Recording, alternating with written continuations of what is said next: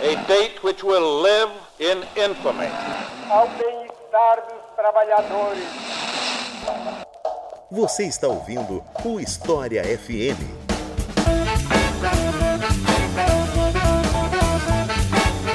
Salve ouvintes do História FM, bem-vindos a mais um episódio do podcast do Leitura Obriga História. Eu sou Iclis Rodrigues e hoje vamos falar sobre Grécia Antiga, um tema super popular que todo mundo acaba vendo na escola em algum momento, mas afinal de contas, o que, que a gente precisa entender sobre Grécia, o que, que a gente precisa aprender sobre esse assunto, e é por isso, justamente pela importância do tema, que estou trazendo ele hoje. E para falar sobre esse assunto, eu trouxe o professor Fábio Morales da Universidade Federal de Santa Catarina. Então, Fábio, Fábio, fique à vontade para se apresentar para o pessoal. Bom, olá, Iclis. Fico muito feliz com o convite de participar do seu podcast, que é excelente, né? Sou um ouvinte também, indico para os alunos. Bom, eu sou o Fábio Morales, eu sou professor de História Antiga da Universidade Federal de Santa Catarina. Eu tenho graduação em História pela USP, onde eu também fiz o mestrado e o doutorado. O mestrado eu defendi em 2009, o doutorado eu defendi no início de 2015. O meu mestrado foi sobre a democracia ateniense, né, a minha dissertação, que depois virou livro, intitulado A Democracia Ateniense pelo Avesso, e eu trabalhei com a questão do estrangeiro, né, eu discuti a questão de se o estrangeiro participava ou não politicamente da democracia ateniense. A gente tem esse padrão, né, de que a democracia ateniense era super restritiva. Eu tentei analisar ela pelo avesso, concentrado lá no conjunto de textos escritos por um estrangeiro residente, um meteco, chamado Lísias, é, que escreveu discursos para cidadãos pronunciarem na Assembleia ou no tribunal. No meu doutorado, eu trabalhei com arqueologia. Eu estudei quais foram as mudanças urbanas que são visíveis arqueologicamente em Atenas quando Atenas é incorporada ao Império Romano. Então eu discuti lá a história urbana, evergetismo, processos de reestruturação urbana e as relações com o Império, processos de integração e por aí vai. E daí eu sou professor da UFSC desde 2018 e tenho realizado projetos de pesquisa relacionados especialmente ao período helenístico e à história urbana. Tenho trabalhado com a categoria de cidades globais, que é um projeto atual. Também faço parte de alguns laboratórios. Um laboratório eu coordeno, que é o MITRA, o Laboratório de História Antiga Global da UFSC, que é composto é, tanto por estudantes aqui da UFSC, quanto né, estudantes de pós-graduação da USP e vários docentes, tanto de St. Andrews da Escócia, da Federal do Triângulo Mineiro, em Uberaba, da Federal Rural de Pernambuco, da Estadual de Goiás, do Instituto Federal Fluminense e várias outras instituições. Também lembrei da UFOP, né, lá de Mariana, né, o campus Mariana da UFOP. Então, eu organizo e coordeno esse laboratório, o MITRA. Também faço parte do Laboratório de Estudos sobre o Império Romano e Mediterrâneo Antigo, da USP, que é coordenado pelo meu antigo orientador Norberto Guarinello, lá na USP, obviamente. Sou pesquisador também do grupo Subalternos e Poder Popular da, na Antiguidade, na USP, um grupo coordenado pelo Júlio César Magalhães Oliveira, e também colaboro com o Centro Ciro Flammarion Cardoso, de estudos sobre o pré-capitalismo, que é coordenado lá pelo Mário Jorge, professor da UF. Então, esses são os três laboratórios nos quais eu sou pesquisador, além de coordenar o MIPA. Então é isso. Vamos conversar mais sobre essa civilização depois dos comerciais.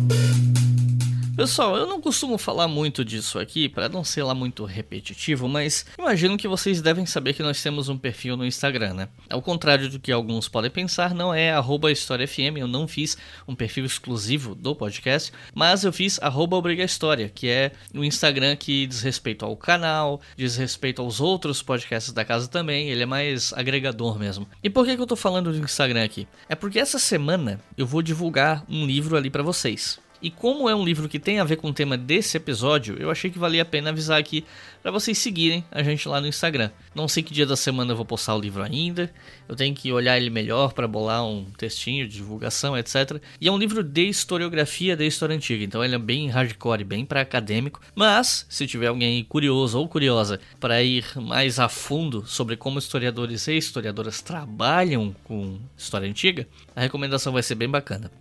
Então dá uma olhada lá, arroba História no Instagram. Fica de olho, que eu acho que vocês vão gostar da recomendação. E sem mais enrolação, eu queria agradecer aos nossos colaboradores e colaboradoras no Apoia-se que financiam esse podcast. Você aí que está ouvindo História FM, você está ouvindo. Graças a eles. Graças a esse pessoal aqui. Paulo Avezu, Marcelo Freitas, Marcelo Rubio, Rafael Moreira, Gabriel Modenucci, Vitor Quintas, Fernando Alterhofen, Leandro Barbosa, Salomão Batista, Thiago Bach, Juan Garcês, Henrique Rodrigues, Lauana Vicente, Matheus Cademartori, Iveson Alves, Michael Araújo, ou Michel, não sei, Micaela Mota, Rayane Augusto, Márcio Tondim, Caetano Costa e Leonardo Garcia. Muito obrigado, pessoal. Como eu disse, são vocês que financiam esse podcast e se você que está ouvindo quer se tornar apoiador ou apoiadora, é só acessar apoia.se barra e colaborar a partir de R$ reais por mês com qualquer valor que você achar adequado para o seu orçamento para manter esse projeto e os outros podcasts da casa no ar. E com R$ reais por mês você pode ouvir os episódios do História FM com antecedência. Agora chega de papo e vamos para o episódio.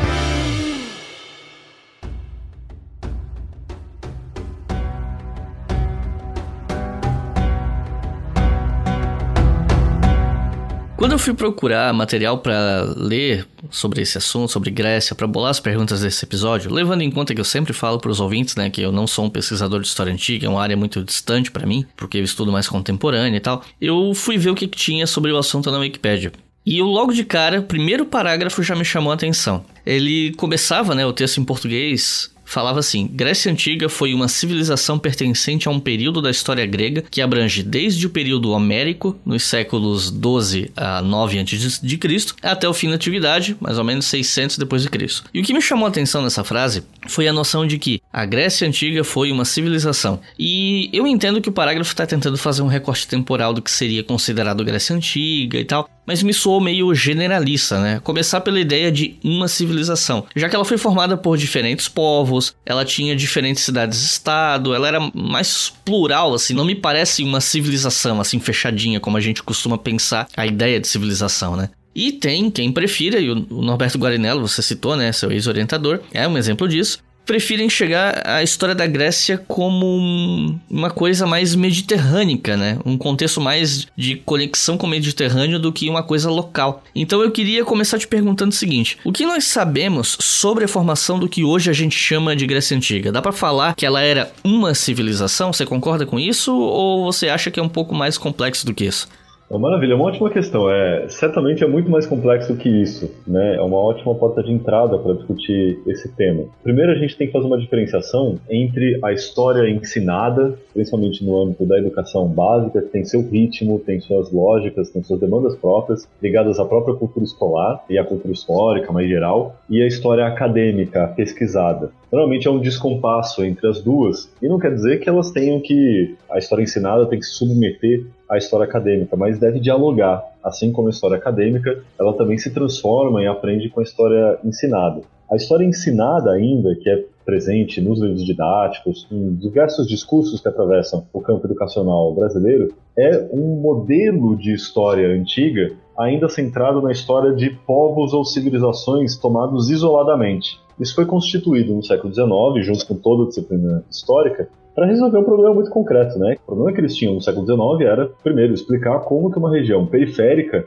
até então do mundo, que era a Europa, se tornou o centro do mundo, que dependia lá de todo tipo de artimanha para tentar pegar uma rebarba do comércio asiático até o século XVIII. E no século XVIII, século XIX, a Inglaterra foi lá e dominou a Inglaterra e dominou e estabeleceu uma suzerania sobre a China. Então explicar esse enigma, né, por que, que a Europa de periferia passou a centro da Eurásia, né, contando obviamente com o apoio das colônias, qual é a razão disso? E uma solução encontrada foi os europeus se tornaram o centro do mundo, ou o ocidente, num sentido mais ampliado, porque tinham gregos no passado.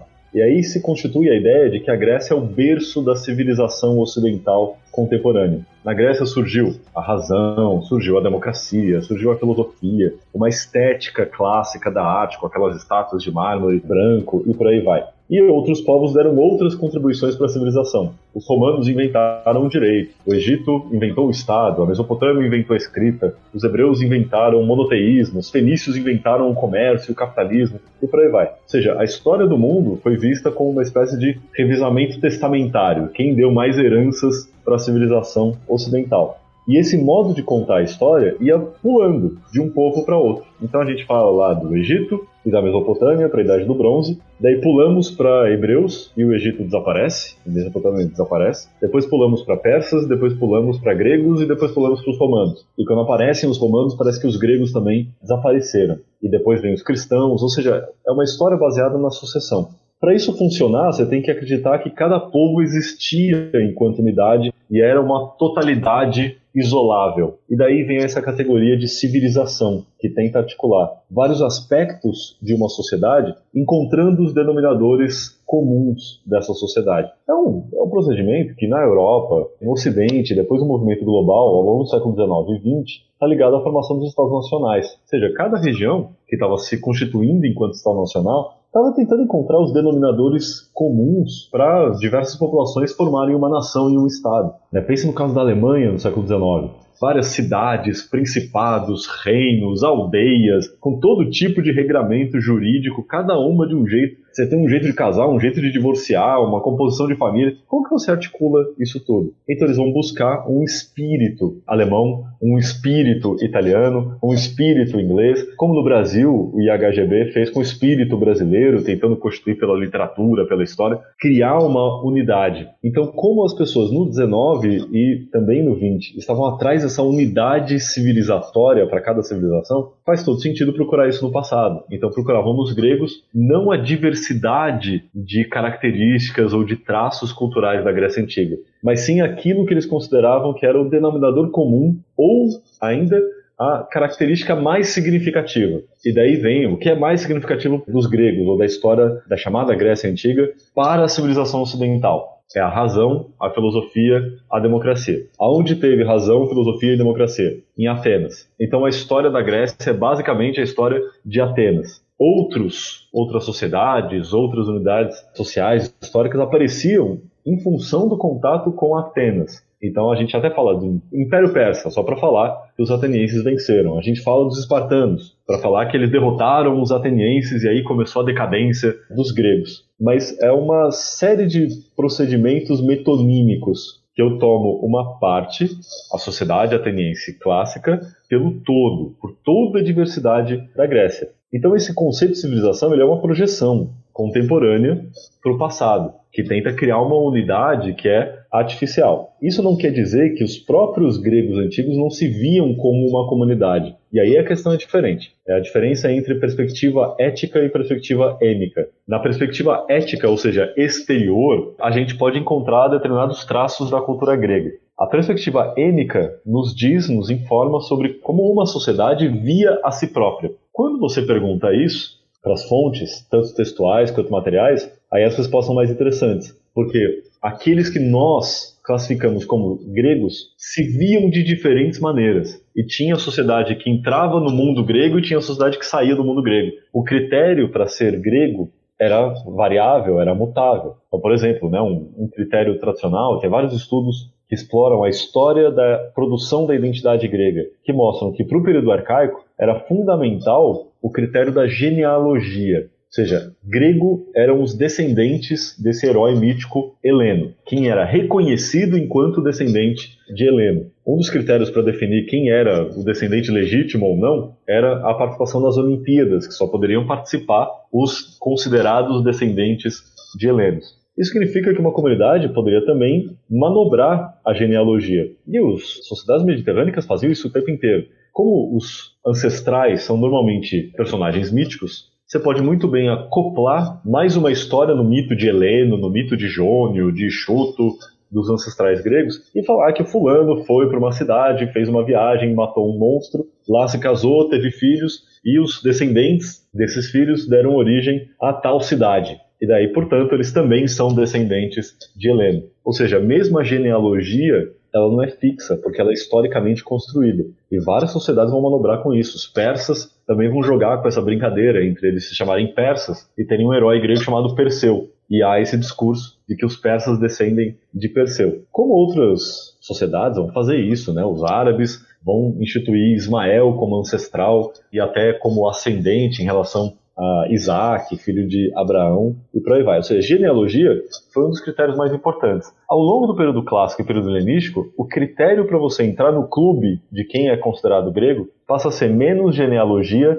e mais paideia, mais pertencimento à cultura, em particular à cultura literária grega. Se você soubesse falar grego, soubesse ler grego e, mais importante, soubesse citar corretamente os textos clássicos da literatura grega, fizesse uma bela citação de Homero no dialeto homérico, bonitinho, né, com versos examétricos, e apresentasse a sua erudição, se você citasse direitinho Platão, se você citasse direitinho os historiadores, o Heródoto e Tucídides, você poderia ser considerado grego. Então essa fronteira ela é bem mais fluida do que a gente imagina.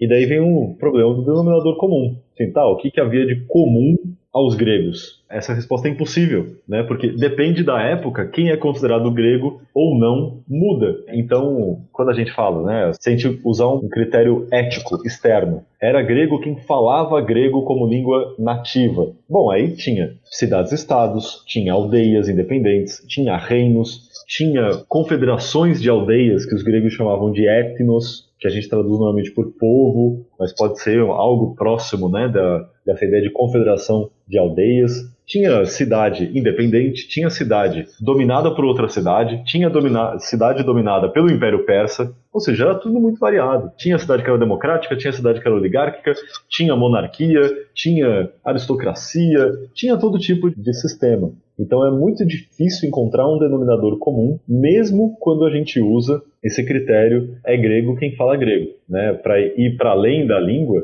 você pode falar assim, ah, também a religião, eles cultuavam os mesmos deuses. Mas isso é, é uma outra polêmica enorme. O Zeus cultuado em Olímpia é o mesmo Zeus cultuado em Atenas, é o mesmo Zeus cultuado em Córcera, é o mesmo Zeus cultuado em Delos. As práticas rituais eram diferentes. Tem um Zeus que gosta de bolo, de farinha de trigo, tem outro Zeus que gosta de cabra, tem outro Zeus que gosta de gado, de boi. Ou seja, os diferentes deuses, né, os diferentes cultos pediam diferentes sacrifícios, diferentes oferendas. É a mesma coisa hoje, um paralelo com o culto de Nossa Senhora, né, os cultos marianos. A Nossa Senhora de Fátima é a mesma da Nossa Senhora de Aparecida e da Nossa Senhora de Guadalupe. Bom, isso é uma questão para os teólogos resolverem. O fato é que os cultos eram bem diferentes. Então, falar que os gregos também né, compartilhavam os mesmos deuses é uma baita simplificação que, quando a gente vai no chão das fontes textuais, epigráficas, as inscrições e as fontes arqueológicas, a gente vê que a coisa é muito mais caótica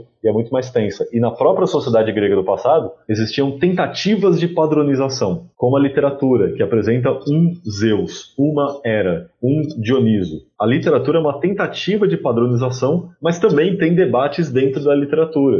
Por exemplo, eu oriento uma pesquisa de IC da Pamela Martins sobre um poeta helenístico, Calímaco, que ele faz, escreve um hino em homenagem a Zeus, e lá ele discute qual é a verdadeira história do nascimento de Zeus. Porque tem grupos na Arcádia que dizem que Zeus nasceu e foi criado na Arcádia. Os cretenses dizem que Zeus nasceu e foi criado lá no Monte Ida, em Creta. Ou seja, a própria literatura apresenta essas inconsistências. Então, a rigor, o que a gente faz? A gente nem acredita que havia uma civilização grega consistente, com características e uma periodização fechadinha, nem a gente abandona completamente essa ideia. A gente toma essa ideia de civilização grega como um problema de pesquisa e a gente pergunta para as fontes o que, que é Grécia, o que, que é civilização grega para cada período, para cada contexto. Para Homero é uma coisa, né? quando Homero fala Grécia ou Hélade, ele se refere não a todas as comunidades que em outros períodos os gregos também vão falar que é Hélade ou Grécia. Então isso muda muito ao longo do tempo. Se a gente toma isso como problema de pesquisa, a gente pode entender como que a própria sociedade que a gente está estudando se via e se inseria dentro de um espaço mais amplo, mais complexo, muito mais plural. E quando se fala de Grécia, normalmente se fala sobre uma periodização, né? Como um período pré-homérico, homérico, arcaico, clássico, helenístico.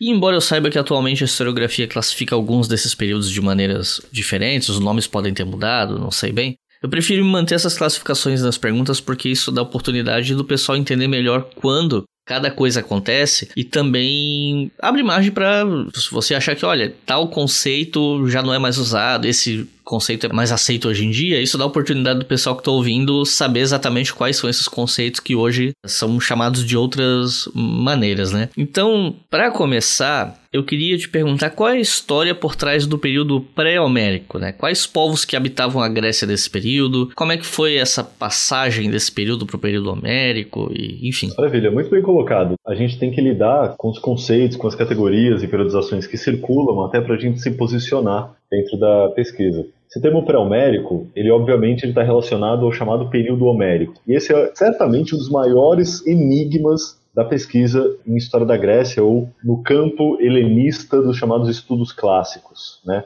A gente sabe que a Grécia Antiga não é estudada só por historiadores, mas também por pessoal da letras, pelo pessoal da filosofia, da história da arte, da arquitetura e por aí vai. Né? Isso tudo é incorporado dentro do que se chama normalmente estudos clássicos. Tem até graduações em estudos clássicos fora do Brasil. No Brasil até tem algumas universidades que brincam com uma espécie de caminho dentro das graduações de História e Letras com uma habilitação em estudos clássicos. Bom, qual que é o grande enigma?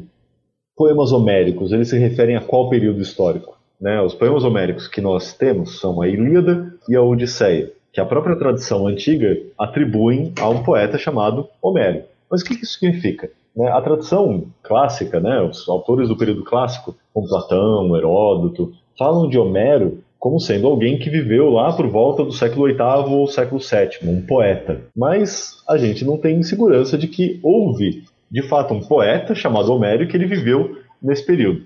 Quando os estudiosos passaram a ler a Ilíada e a Odisseia, perceberam que havia uma série de marcas de oralidade na Ilíada e na Odisseia. Ou seja, fórmulas poéticas que eram repetidas ao longo dos versos, criando até um estranhamento. Algo muito próximo ao que a gente tem hoje nas canções, que é o refrão. O refrão normalmente é o que a gente mais lembra de uma música, porque ele é repetido. E isso acontece na Ilíada e na Odisseia. Tem algumas fórmulas, alguns pedaços de versos que são repetidos para encaixar na métrica, para ficar com uma. para o verso fechar, para. A poesia grega não tem rima, né? mas cada verso tem uma duração de sílabas muito padronizada, muito fixa. Então, para encaixar nessa padronização, que é a métrica, eles usavam essas fórmulas repetidas. E alguns pesquisadores, o Milman Perry é, é um dos principais, né? Lá no começo do século XX, ele viaja para Iugoslávia e ele descobre que lá tem poetas que cantam as histórias, os bardos da Iugoslávia. E ele grava esses poetas e compara o método desses poetas de rememoração de um poema longo, que pode durar mais de um dia, com as técnicas visíveis na Ilíada e na Odisseia. E daí ele descobre que a Ilíada e a Odisseia foram primeiro cantadas e, em determinado momento, elas foram fixadas na escrita. Aí você tem um problema enorme, que é, já era difícil determinar quando que o poema virou texto, quando ele foi escrito. Um problema mais complicado ainda é quando ele foi composto oralmente, provavelmente por uma comunidade de poetas, de cantadores. Algo no Brasil, a gente pode fazer o um paralelo com os repentistas, né, que cantam as histórias de Lampião, assim como os poetas gregos cantavam as histórias de Édipo, de Aquiles, de Heitor e por aí vai. Quando que esses poemas foram compostos? Bom, daí vem a pesquisa dos homéricos para tentar identificar, bom, um determinado canto na Ilíada ou na Odisseia faz referência a um objeto, né, um capacete feito de presa de dente de javali. Eu posso ir lá na arqueologia ver quando que havia capacete com dente de javali. E se eu souber datar esse capacete, por exemplo, do século 14 a.C., então eu posso saber que esse trecho da Odisseia ou da Ilíada faz referência àquele período. Os arqueólogos se uniram aos classicistas para tentar buscar esses elementos, né? tentar encontrar informações para datar o poema. E o que, que eles encontraram? O poema faz referências a objetos que existiram em períodos diferentes e que não são necessariamente simultâneos. Ou seja, o poema ele é mais uma colcha de retalhos de várias épocas e sendo composto em várias épocas, mais é uma colcha de retalhos do que remete a um período específico. Então, quem usa, né, quem tenta usar os poemas homéricos para falar do período pré-homérico, Ah, é um problema enorme, porque a gente não consegue datar direito as fontes homéricas. Eu tenho um colega, recomendo muito que vocês busquem ele, ele já deu entrevista lá no Colunas de Hércules, que é o Gustavo Oliveira, que é um dos maiores especialistas em Homero hoje no Brasil, professor da PUC Campinas. Ele defende que os poemas homéricos são uma fonte para estudar os períodos posteriores. Como assim? A gente consegue saber como várias sociedades depois do século VIII entenderam Homero. Ou seja, ele propõe um estudo da tradição homérica. Agora, usar os poemas homéricos para falar do passado, dos próprios poemas, é um problema que é, é complicadíssimo. Dito isso, é importante ressaltar que essa questão homérica motivou um monte de gente a viajar para a Grécia, a viajar para a Turquia, para Cíclades, para as ilhas do Mar Egeu, procurando vestígios de coisas relacionadas ao poema. Em particular, um alemão que fez fortuna na corrida do ouro nos Estados Unidos, chamado Heinrich Schliemann. Heinrich Schliemann ele vai lá nos anos 1860 para a Grécia e tenta encontrar Troia, ele vai para a Turquia, então o Império Turco Otomano, procura lá indícios, uma série de pistas que levavam a alguns sítios arqueológicos e ele descobre Troia, né, Hirsalik, chamada de fortaleza pelos turco-otomanos, lá no norte da Ásia Menor, né, já na costa mediterrânea da Turquia. Ele encontra o sítio, faz uma escavação e é Troia. Ele encontra até o tesouro. Ele chama aquele tesouro de tesouro de Príamo, o rei de Troia em Homero. A gente sabe que aquele tesouro não é da época que os gregos acreditavam que Príamo existiu lá pelo século XII. O tesouro que o Schliemann encontrou é de outro período. E ele destruiu muita coisa mais recente nas escavações em busca desse período homérico lá nas escavações de Troia. Mas o fato é que ele descobriu uma sociedade, né, todo um conjunto cultural que alguns chamam de civilização, que não se tinha a menor ideia que existia. Essa civilização, esse mundo, foi chamado de civilização do bronze, ou o Egeu do bronze. E daí a gente tende a falar desse período pré-homérico como a Idade do Bronze. A Idade do Bronze foi a idade em que surgiram uma série de cidades no continente e nas ilhas gregas, em particular no continente grego, e a gente sabe que as pessoas que habitavam essas cidades, em particular no Peloponeso, na Ática também, na Beócia, eram falantes do grego, porque eles tinham um sistema de escrita que foi decifrado no século XX. Esse sistema de escrita, que é próximo do cuneiforme, chamado linear B, o linear A é o que existia em Creta e até hoje não foi decifrado. Mas o linear B, uma série de filólogos trabalharam na decifração, não me engano é o Chadwick que terminou o processo, e eles descobrem que ele é usado para expressar a língua grega, mas eram sempre tabletes, tabuinhas burocráticas, registrando o que entrava e o que saía do palácio, mas estava escrito em grego, ou seja, a população grega estava na Grécia a partir de pelo menos o século XV a.C., que é o período que essas cidades passam a ser mais bem documentadas. Micenas, Tebas, Tirinto, Pilos, são as cidades mais conhecidas. Tem uma outra coisa na Ática, né, a região que depois vai ter Atenas, em Creta também, e por aí vai. Quando os gregos, ou seja, essa população que a gente sabe que falava grego e que expressava essa língua num sistema de escrita próprio, chegaram no Egeu, possivelmente antes da formação das cidades, os estudiosos normalmente postulam no século 20 a.C. para essa chegada dessas populações, mas ninguém sabe se eles migraram mesmo ou se é uma população autóctone, né? Isso é, é uma questão dificílima de definir arqueologicamente. Quando aparece um tipo de vaso diferente, o que significa? É um povo novo que chegou ou um povo antigo que mudou a sua técnica? Então esse é, o, é um dos grandes problemas da arqueologia mas se postula, né, meio arbitrariamente, no século 20 a.C., a chegada de populações gregas ou a formação dessa sociedade que vai fundar as cidades, num período em que o mar Egeu sofreu uma forte influência da sociedade cretense e o que havia em Creta. Isso é muito difícil de definir, a gente conhece muito da arqueologia de Creta, mas nada dos textos, justamente porque a língua aquela escrita linear A não foi decifrada e a gente não sabe nem em que língua eles falavam. Tem gente que defende que era uma língua semita, como dos hebreus, as populações do Levante, árabes, fenícios, mas também há controvérsias. Há quem defende que é indo-europeu, mas a rigor ainda não se tem a menor ideia.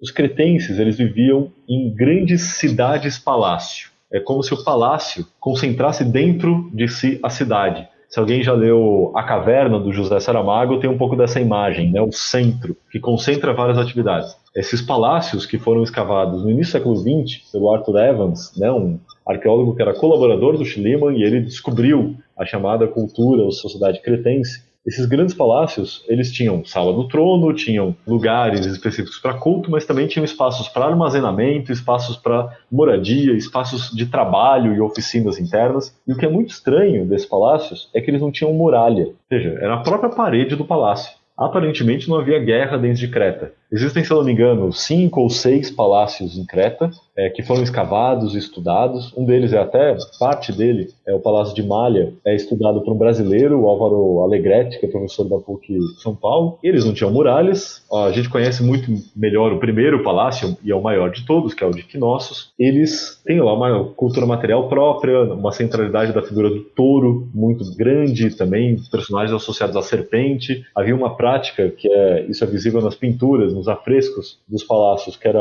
o salto ao touro, né? Então tem desenhos belíssimos de touros e pessoas saltando por cima, dando pirueta, né? Quase uma ginástica olímpica lá em cima do touro. Então havia uma cultura consistente naqueles vários palácios. E fragmentos ou traços dessa cultura também eram encontrados no continente é, grego, nas ilhas do Mar Egeu, por vários lugares. Então, possivelmente, os cretenses, ou esses palácios cretenses, eles dominavam a navegação dos arredores, ou seja, o mar era a própria muralha deles, porque eles controlavam por meio de frota e influenciavam, interagiam culturalmente com outras populações. Há um momento de virada. Os primeiros palácios em Creta eles aparecem por volta de 2100 a.C., ao final do terceiro milênio é o período né, que o Egito está num processo de confusão muito grande, é o segundo período intermediário, não, desculpa, é o primeiro período intermediário no Egito. A Mesopotâmia também está né, vivendo lá a época da terceira dinastia de Uru, chamada Renascimento Sumério, mas é, entra em colapso, que vai resultar depois na Babilônia de Hammurabi, e por aí vai. É um momento de bastante transformação no Oriente Próximo e no Mar Egeu e no Mediterrâneo Oriental como um todo. Esses primeiros palácios, portanto, eles surgem por volta de 2100, tem processo de destruição, é muito difícil determinar por que, que esses palácios são destruídos em diversos períodos da história, mas no século XV, por volta de 1450, ocorre uma mudança radical. A gente encontra nos palácios de Creta, datados desse período, 1450, né, os estratos datados desse período nesses palácios, a gente começa a encontrar vasos gregos escrita linear B expressando língua grega, o que indica possivelmente, né, provavelmente, a invasão de populações que viviam nessas cidades do continente grego da Idade do Bronze, que tomaram Creta e passam a administrar esses palácios. A primeira cidade encontrada né, desse período foi a cidade de Micenas. Por isso há quem chame essas sociedades de civilização micênica, mas isso é um termo também potencialmente enganador. Não quer dizer que Micenas, a cidade de Agamenon, dominava todas as outras. Simplesmente foi a primeira que descobriram e deu nome para o período. Então pode aparecer como período micênico, civilização micênica e por aí vai. Então, em síntese, isso tudo é chamado de Idade do Bronze. A pré-história também é conhecida, tem ser humano na Grécia já em 100 mil antes de Cristo mas uma continuidade visível arqueologicamente é a partir de por volta de 2000, quando, num primeiro momento, na primeira metade do segundo milênio antes de Cristo, né, de 2100 a 1500, havia uma hegemonia de Creta e de 1500, 1400 até 1200 há uma hegemonia dessas cidades que dominam o continente grego e também surgem cidades na costa da Ásia Menor, a região de Mileto, que vão interagir com Troia. Por volta de 1200, ocorre um grande colapso. Esse é um outro tema gigantesco, é um dos maiores enigmas junto da questão homérica da história antiga, que é o chamado colapso da Idade do Bronze. O império que existia na Anatólia, atual Turquia, o Império Hitita, ele desaparece. Né? Tem uma série de batalhas, uma série de guerras que são documentadas e o império ele se fragmenta. O Egito consegue resistir a esse período de caos por um momento, mas depois o próprio reino egípcio vai se fragmentar, entra no chamado terceiro período intermediário a Mesopotâmia, os reinos não vão desaparecer, mas vão diminuir grandemente a sua influência. A quantidade de documentação cuneiforme cai bruscamente. Agora, em Creta e na Grécia, que é a coisa mais brutal. As cidades desaparecem, a escrita em linear B desaparece completamente, tem sinal de incêndio, tem sinal de né, todo tipo de, de coisa.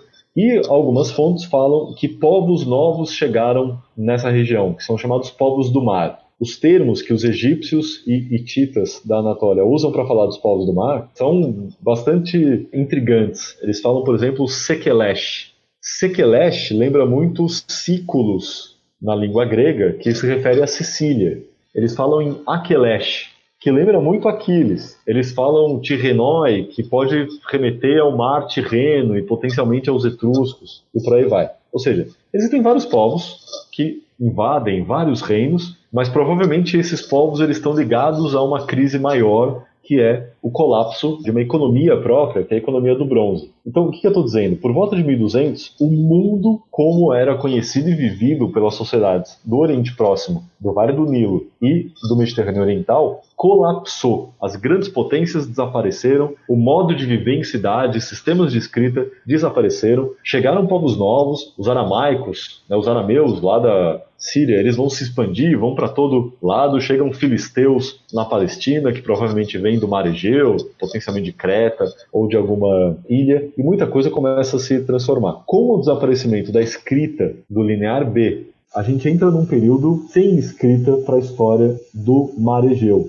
tanto Creta, quanto as ilhas, quanto o continente grego e a Ásia Menor. A gente fica 400 anos assim, de 1200 até por volta de 750, final do século VIII, né? entre 400 e 500 anos sem escrita. Esse período, por muitos, é chamado de Idade do Ferro, para não dizer simplesmente pré-homérico. Então tem uma Idade do Bronze, em que existem algumas cidades gregas escrevendo em linear B com uma língua grega e que dominam até Creta, né, a partir do século XV. Depois de 1200, essas cidades desaparecem, as populações elas vão para o campo, as populações diminuem bruscamente, o número de sepultamentos é infinitamente menor, né, para 1100, 1900 o tipo de cerâmica muda, as decorações encontradas na cerâmica do chamado período micênico, da Idade do Bronze, que eram decorações com figuras animais, em particular figuras marinhas, né? tinha polvo, peixe, alga, por aí vai. Essas figuras desaparecem e começa a se formar um estilo que vai ser chamado de estilo geométrico,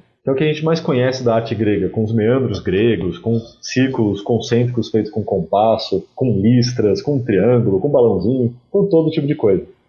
É, ou seja, a cerâmica muda, a escrita desaparece, as pessoas se concentram agora em pequenas aldeias, possivelmente governadas por grandes chefes. Há quem defenda que o, os textos homéricos, quando falam de reis, se referem não aos reis da Idade do Bronze, mas aos reis da Idade do Ferro, que não é o rei de um reino inteiro com né, vários camponeses. É o cara que domina uma aldeia, é um, é um chefe tribal. Né? Odisseu como um chefe tribal, Menelau, Aquiles como chefe tribal é possivelmente o que acontecia na Grécia na Idade do Ferro. Nesse período, os gregos eles não ficam isolados, eles estão em contato com fenícios, que nessa época estão fundando colônia até na Espanha, né, os fenícios eles mandam colônias para fundar Cádiz, por exemplo, né, colonizadores que fundam Cádiz, em contato com os fenícios que estão levando para o Mediterrâneo produtos do Egito, produtos do Oriente Próximo. É, por exemplo, a gente consegue acompanhar os caravelhos, né, aqueles pequenos amuletos egípcios, viajando com os fenícios, chegando até Portugal, né, até a costa atlântica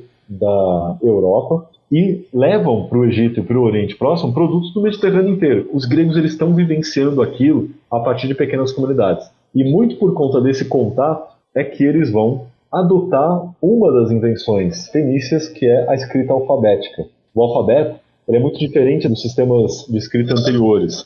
A escrita hieroglífica ou cuneiforme era uma escrita silabar, quer dizer que cada sinal tinha um som de uma sílaba. O hierógrafo, né? Você tem um desenho de passarinho. Passarinho significava tanto a ideia de passarinho quanto a sílaba pá se eu quiser, sei lá, fazer, formar a palavra pata em hierógrafo, eu deveria escrever um passarinho e depois desenhar uma, sei lá, tábua, né, um tablete, porque eu tenho o valor fonético do tá, daí eu faço pata.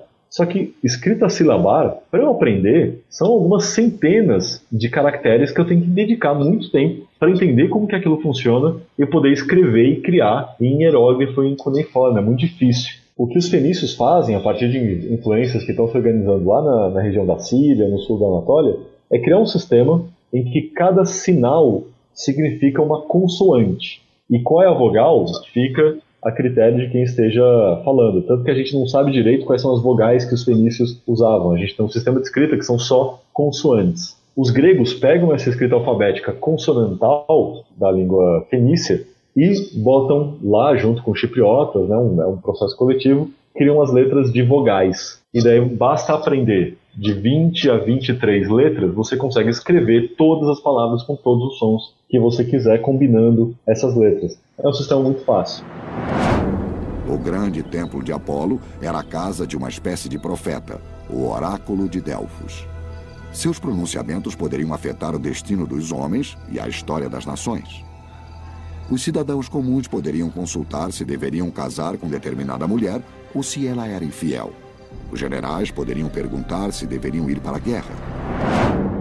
E esse período que você falou, em que nós não temos fontes escritas, que a escrita meio que some, é esse período que alguns textos chamam de Idade das Trevas grega? Porque quando eu fui pesquisar sobre o assunto, eu fui ver material em inglês e eu encontrei esse termo. É esse período? É, exatamente. É, é chamado de Idade das Trevas porque não tem fontes escritas, mas tem muita documentação arqueológica né? Assim, tem muita sepultura com muita riqueza é, material, tem formas de arquitetura, não é monumental, mas tem soluções arquitetônicas locais. Uma mudança radical, né? Que na Idade do Bronze as regiões eram mais culturalmente coerentes, a cerâmica era mais padronizada. Na Idade do Ferro tem um processo de regionalização muito maior. Cada região tem o seu próprio estilo, Cada aldeia tem seu próprio estilo, possivelmente porque não tem mais um palácio controlando. Então não tem palácio, não tem escrita, mas daí os gregos eles adotam a escrita alfabética fenícia e curiosamente a fonte mais antiga que nós temos com alfabeto grego é um vaso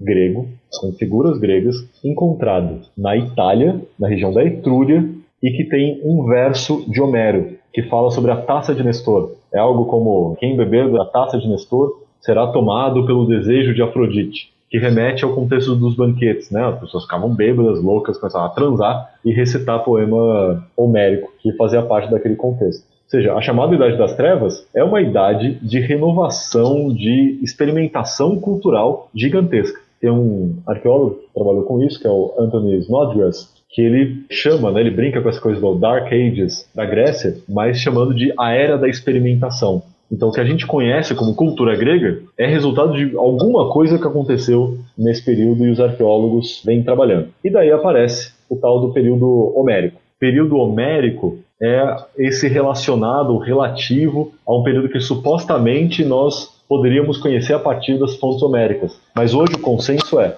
as fontes homéricas podem mais atrapalhar do que ajudar. Confia na arqueologia. A arqueologia mostra mudanças no padrão de sepultamento, mudanças no padrão de fabricação de cerâmica, nos padrões de moradia, no tamanho dos assentamentos, no tamanho da população e os contatos culturais que cada região tinha, contatos culturais e econômicos que cada região tinha com o Egito, com a Fenícia, com a Ásia Menor, com o Mar Negro, com a Itália e por aí vai. A arqueologia nos diz muito. É por isso que a gente não usa mais nem período homérico nem período pré-homérico. A gente fala em Idade do Bronze para 2000 até 1200 e Idade do Ferro para 1200 até 700, porque o ferro né, vai substituir o bronze. É, diferente do bronze, o ferro não é uma liga metálica, o bronze precisa comprar estanho, que às vezes só tem na Espanha e no Afeganistão, né, misturar com cobre que tem em Chipre, para fazer o bronze. Só um grande palácio organizava esse tipo de comércio de longa distância. O ferro, pelo contrário, você encontra em qualquer lugar, né, qualquer aldeia vai ter o seu ferreiro.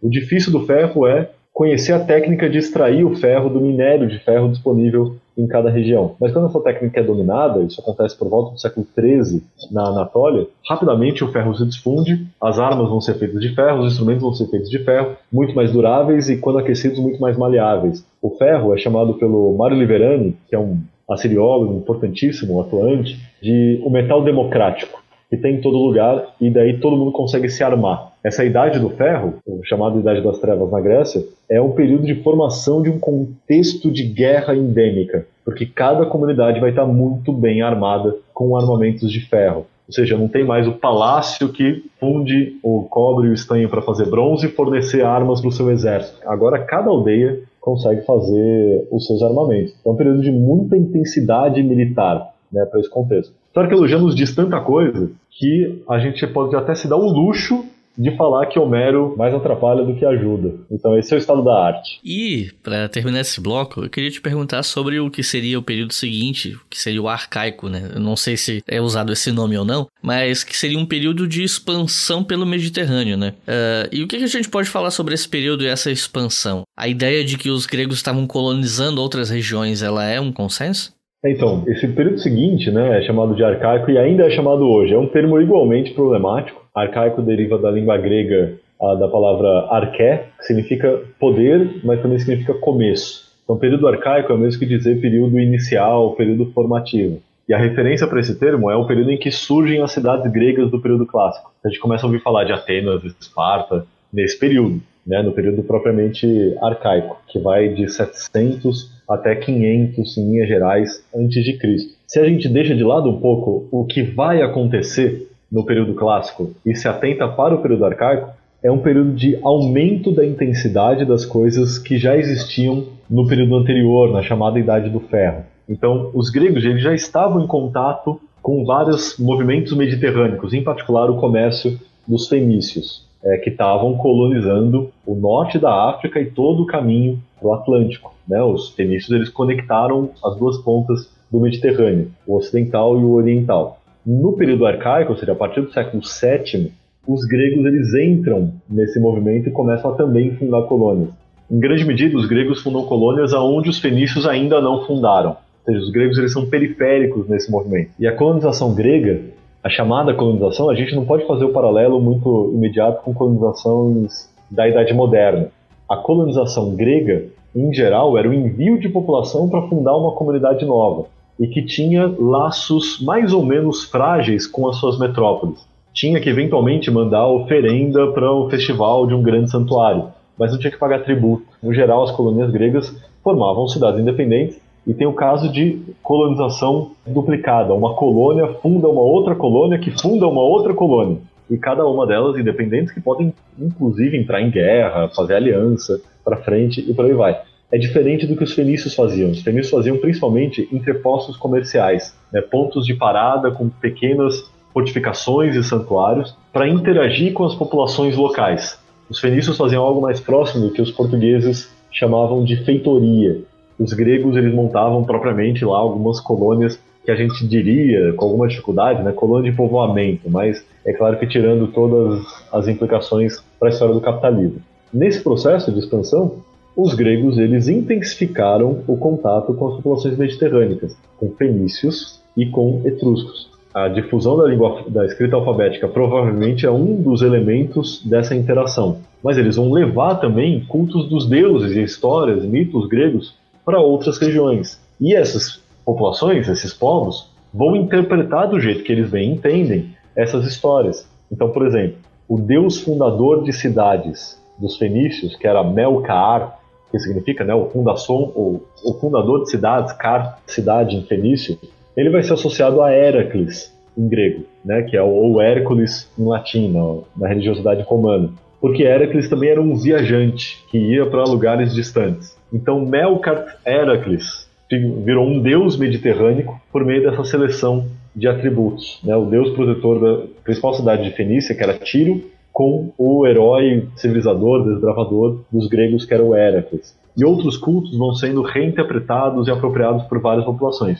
Um ponto de encontro de várias dessas influências é o norte da Itália, é a Etrúria. A Etrúria vai estar em forte, intenso contato tanto com fenícios quanto com gregos. E os etruscos vão fazer suas próprias cidades, seus próprios templos e a sua própria escrita alfabética de olho nesses contatos. Roma, por exemplo, surge nesse contexto. Né? A fundação de Roma, tradicionalmente datada do século VIII, que é quando etruscos estão em contato com fenícios, em maior grau e em menor grau com os gregos. As mudanças cívicas que estão acontecendo em Roma, na Grécia, também são paralelas às mudanças cívicas das cidades fenícias. Esse sistema de cidade governado por conselho, que tem dois reis, que vai acontecer em Esparta e que vai aparecer em Roma, é uma solução fenícia. É por isso que muitos autores, né, você mesmo lembrou Norberto Guarinello, né, e outros têm pensado nesses termos de uma história mediterrânea. Porque não dá para separar a história dos gregos da história de várias outras populações do Mediterrâneo que aprenderam que o mar mais conecta do que divide. Então eles estão criando conexões e reproduzindo as suas próprias fronteiras nesse contexto. Você está ouvindo o História FM.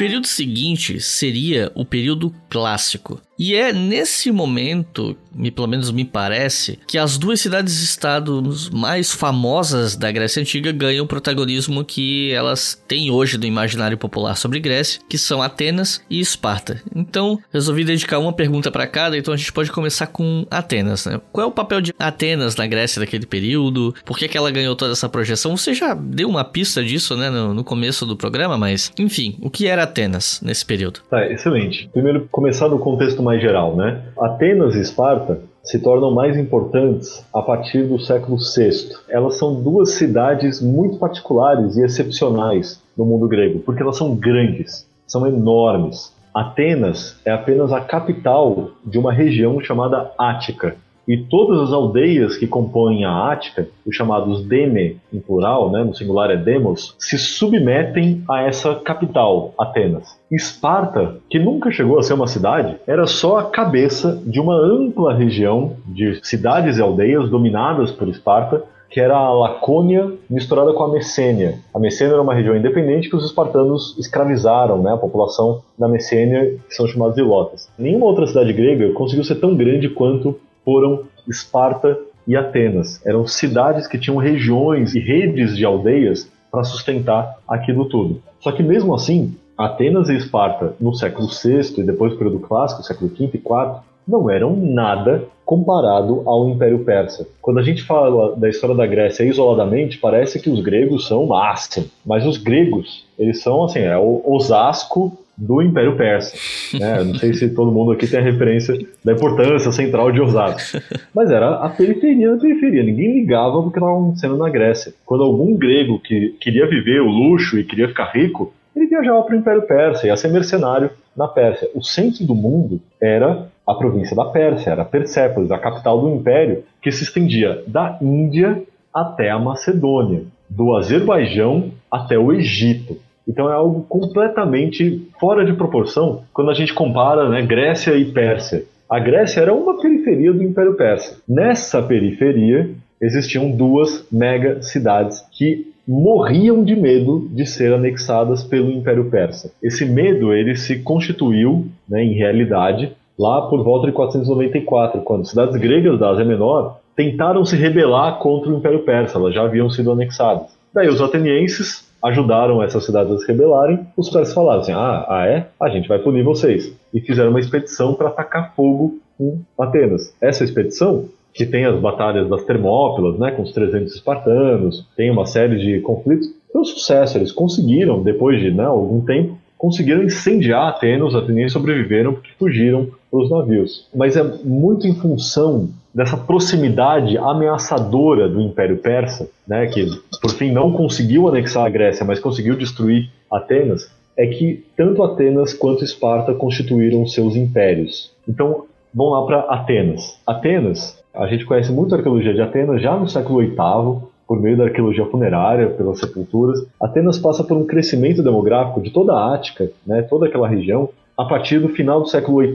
A população cresce. O crescimento dessa população, no período arcaico, provavelmente levou a conflitos ou a tensões sociais. Você tem mais gente nascendo, mais gente vivendo, e você tem que definir quem que vai governar. Ao longo do período arcaico, várias soluções apareceram. Surgiram tiranos, ou os mais ricos manipulavam e monopolizavam o poder, ou na época de Solon criou-se um sistema que ao mesmo tempo protegia a riqueza dos ricos, mas abria a política para uma classe média. Tem momentos que eles tentam cancelar as dívidas dos mais pobres em relação aos mais ricos. O período arcaico é muito agitado.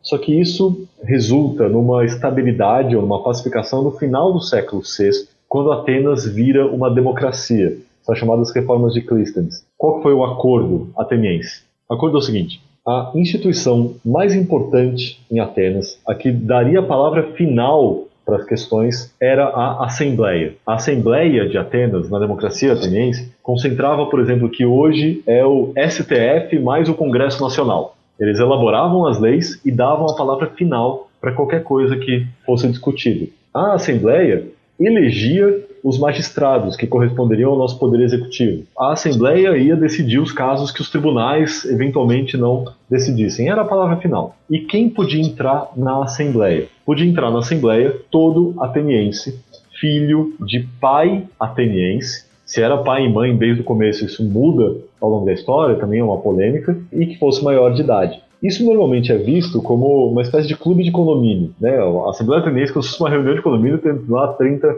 pessoas. Mas a população habilitada a participar da democracia ateniense chegava a 40 mil. Ou seja, 40 mil pessoas poderiam se reunir em assembleia e ter a palavra final sobre a maior questão. Não há nenhum exemplo histórico de democracia direta tão ampla. Isso era tão escandaloso que os aristocratas atenienses odiavam a democracia. Né? Platão, lá no diálogo Praxíteles, ele chega a falar isso, né? Na, põe na boca de Sócrates o absurdo que é um filósofo político, um estudioso da polis, ter o mesmo poder de voto que um salsicheiro. Porque na, na prática, na Assembleia, não importa se você é rico ou pobre. Você é cidadão ateniense, você participa. Atenas, portanto, cresceu e ampliou, alargou o seu sistema político. Mais gente passou a entrar para a vida e para o cotidiano político em Atenas, em particular os mais pobres. Possivelmente por conta disso, as decisões de Atenas começam a ter uma agenda popular mais clara. E essa agenda popular está relacionada ao império. Tem um momento que é decisivo na história de Atenas, né? os persas estão lá ameaçando Atenas, daí os atenienses encontram uma mina de prata na Ática, na região chamada do Laura. E daí o maior né, líder, o político mais importante da democracia na época, o Temístocles, ele vai tentar definir o que, que se faz, né? o que, que eles devem fazer com a prata. E ele consegue sugerir para a Assembleia que eles mandem enviados para o oráculo de Delfos, para o santuário de Apolo, que falava do futuro, para dizer o que, eles têm que fazer com aquela prata toda.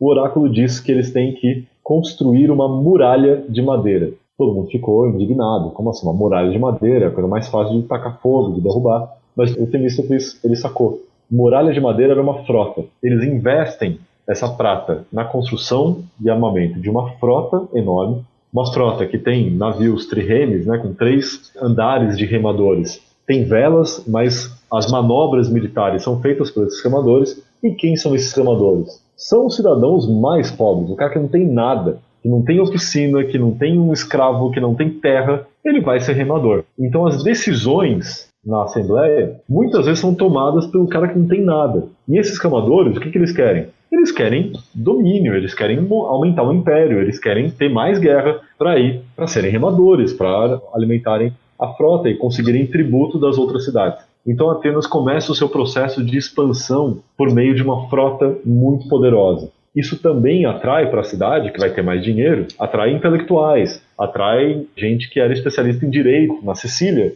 os caras mudam, viajam para Atenas. Os eram especialistas no discurso, na retórica, os sofistas, viajam para Atenas. Dramaturgos, artistas em geral, eles vão para Atenas porque o mercado de Atenas é muito grande.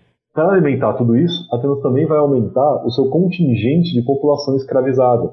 Os escravos é, vêm principalmente da região da Trácia, próxima da Macedônia, no norte do Mar Egeu, e de outras regiões onde há guerras e os atenienses conseguem comprar população escravizada. Existe um enorme debate sobre o papel da escravidão em Atenas. Né? Hoje em dia se defende, não, não é absolutamente um consenso, mas se defende que a escravidão, o peso demográfico da escravidão era muito grande, né? devia ultrapassar o número de cidadãos, se não ultrapassar, chegava muito perto, e que havia formas de manumissão para tentar criar um equilíbrio e uma estabilidade social com a população escrava, ou seja, os escravos poderiam se tornar libertos. O liberto em Atenas virava estrangeiro, em grego metoikos, né, aquele que mora junto, assim como qualquer outro estrangeiro. Eles não iam virar cidadãos, era muito difícil virar cidadão em Atenas, diferente de Roma, né, que o filho de um liberto em Roma era quase imediatamente cidadão romano. Em Atenas, não. Estrangeiro para virar cidadão é um deus nos acuda, escravo liberto também.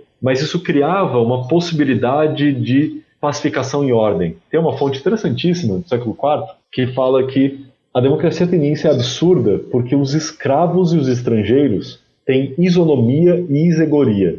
Isonomia é igualdade perante a lei, junto dos cidadãos. Isegoria é a liberdade de discurso. Por que, que o cara fala isso? Né? Um texto chamado Constituição de Atenas, um autor conhecido como o Velho Oligarca, do século IV a.C. O Velho Oligarca ele fala, olha, por que, que eles têm isonomia e isegoria? Você não distingue na rua quem é cidadão e quem não é cidadão.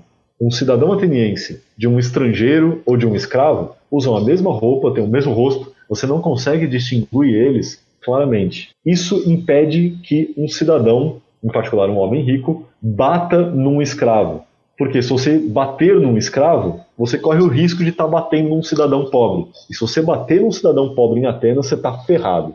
Ele vai te denunciar no tribunal e você vai ser julgado por 200 pessoas que, cujo sustento é ser jurado do tribunal, ou seja, outros cidadãos pobres. Então, os ricos em Atenas, o tempo inteiro, tinham que mostrar que eram amigos da democracia, que apoiavam os mais pobres, que davam presentes na forma de festival de teatro, que armavam navios para a cidade inteira, e quem dava a palavra final era o cidadão pobre. Por ter esse poder extraordinário, os escravos também tinham possibilidades de atuação e segurança, porque os ricos eles se sentiam coibidos. É por isso que é, é imediatamente compreensível porque os ricos atenienses odeiam a democracia. A democracia ateniense ela era popular porque ela conseguia enquadrar os ricos e criava formas de participação da escravidão. O que não quer dizer que era uma maravilha ser escravo em Atenas. Tinham que trabalhar, os escravos na mina morriam, tinha uma média de vida baixíssima, tinha todo tipo de violência sobre os escravos. As mulheres estavam excluídas, existiam formas também de brecha de participação das mulheres, mas é um, um, um, regime de exclusão em geral. O que me parece que é importante para a democracia ateniense é a gente entender que é uma experiência democrática com limites que ainda pode ajudar a gente a pensar. Né, a pensar a nossa própria democracia. Mas é isso, né? Atenas, em síntese, era uma cidade gigantesca que tinha uma rede de aldeias para sustentar aquela cidade enorme, fez uma frota, montou um império que era gerido pelos cidadãos mais pobres o que tinha como consequência o impulso para aumentar o império, o impulso para aumentar a população escrava, no geral enquadrando os mais ricos e atrair a população. Até que chegou um ponto que Atenas era, de longe, a cidade mais populosa da Grécia. Apesar de somente 30 mil homens terem direito ao voto, todos os oficiais da cidade eram eleitos e suas deliberações eram tomadas em público. Foi uma ideia que sobreviveu aos reis e tiranos dos séculos subsequentes, para surgir novamente nas democracias do mundo moderno. E Esparta? Ela ficou bastante famosa, acho que dá para dizer que nas últimas décadas ela ficou bem famosa por causa da indústria cultural, né? Grande parte por conta do filme 300, dirigido pelo Zack Snyder, que não é exatamente um, um parâmetro para se estudar a Grécia, mas querendo ou não, botou o nome Esparta e algumas concepções gerais do que seria Esparta na cabeça das pessoas, né? Então, o que, que a gente pode falar sobre Esparta? É, Esparta era bastante diferente, né? Normalmente aparece essa oposição que Atenas era política e Esparta era militar. Não, Atenas era militar também e Esparta era política também. Mas o militarismo em Esparta era mais estruturante para a vida do que em Atenas. Esparta era um grande acampamento militar. Os espartanos, ou seja, a pequena elite que tinha direitos cívicos plenos em Esparta, eles eram guerreiros profissionais né, o tempo inteiro, por toda a vida. Eles eram os guerreiros mais famosos da Grécia no período arcaico e clássico. Com isso, eles conseguiram submeter uma população enorme a um regime de escravidão, que era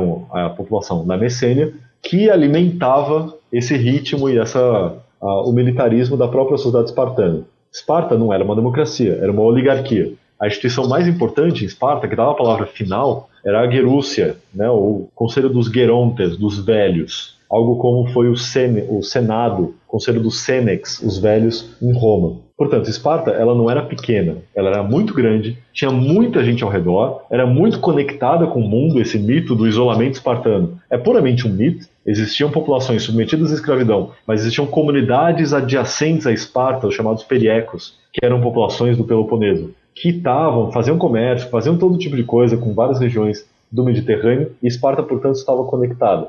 Esparta, diferente de Atenas, não investiu numa frota, mas investiu na sua infantaria. Então a infantaria de Esparta tinha fama de ser imbatível. Tanto que as quatro aldeias que formavam Esparta, que não chegou nem a ser um, um centro urbano, não eram amuralhadas. Né? E os espartanos diziam que os muros de Esparta eram o peito de seus cidadãos. Os espartanos, com isso, eles conseguiam prestígio suficiente para serem os diretores ou os comandantes das grandes guerras gregas. Eles vão comandar a defesa do, do continente grego contra o Império Persa. Quer dizer que não são eles que estão guerreando o tempo inteiro. Eles estão comandando batalhões que vêm de vários lugares. Mas eles conseguem fazer isso porque quando eles entram, quando eles guerreiam, normalmente eles vencem. Dá para falar, portanto, de uma talassocracia em Atenas, um império marítimo que vai se estabelecer sobre as ilhas e depois sobre as cidades do caminho do Mar Negro, enquanto Esparta tem um império territorial no Peloponeso. Isso tem manifestações diferentes na arqueologia. Tucídides, ele fala isso na história da Guerra do Peloponeso. Ele fala, olha, se a posteridade, se alguém no futuro viajasse hoje, né, viajasse para o meu tempo, lá do século V, e visse Atenas e Esparta, acharia que Atenas é muito mais poderosa do que é e Esparta é muito menos poderosa do que é. Porque em Atenas, os Péricles e os grandes é, dirigentes da democracia e a própria Assembleia decidiu por projetos de monumentalização. Construíram grandes templos com os tributos das cidades dominadas, grandes santuários, grandes edifícios, estoa é, prédios multifuncionais e por aí vai. Os espartanos, eles não se urbanizaram. Ou seja, se a gente achar que tamanho da paisagem urbana, monumentalidade significa poder, os atenienses podem parecer mais poderosos e os espartanos menos, porque em Esparta eram essas quatro aldeias. Mas o fato é que Esparta tinha um império direto sobre, se não me engano, três quintos, mais a metade do que o Peloponeso, e tinha um prestígio, um império indireto sobre outras populações que cediam soldados para as expedições comandadas pelos espartanos. Então Atenas e Esparta eram as grandes potências no mundo grego na periferia desse enorme, gigantesco Império Persa. Quando os persas tentam anexar a Grécia, os persas não conseguem por uma coalizão comandada por Esparta, mas que tem uma proeminência muito forte de Atenas. Os persas abandonam o projeto de anexar, de transformar a Grécia numa satrapia, mas eles continuam dominando a geopolítica grega. Tanto que quando Atenas e Esparta entraram em guerra, isso foi motivado por Corinto. Corinto e Atenas disputavam o comércio no Mediterrâneo Central. Corinto era aliada de Esparta, provocou Esparta a entrar no conflito, e daí vem a Guerra do Peloponeso. Mas o que vai decidir a Guerra do Peloponeso foi a cessão de navios pelo Império Persa para os espartanos. Os espartanos venceram os atenienses com o apoio persa. Ou seja, os persas continuaram governando, controlando a geopolítica do mundo grego, mesmo sem ter anexado diretamente essas cidades. E daí, quando os gregos queriam fazer qualquer coisa, pediam apoio de um governador, de um sátrapa persa para suas próprias guerras, né, como hoje na América Latina em relação a Estados Unidos, a outras grandes potências. O que é importante ressaltar é também sobre o século IV.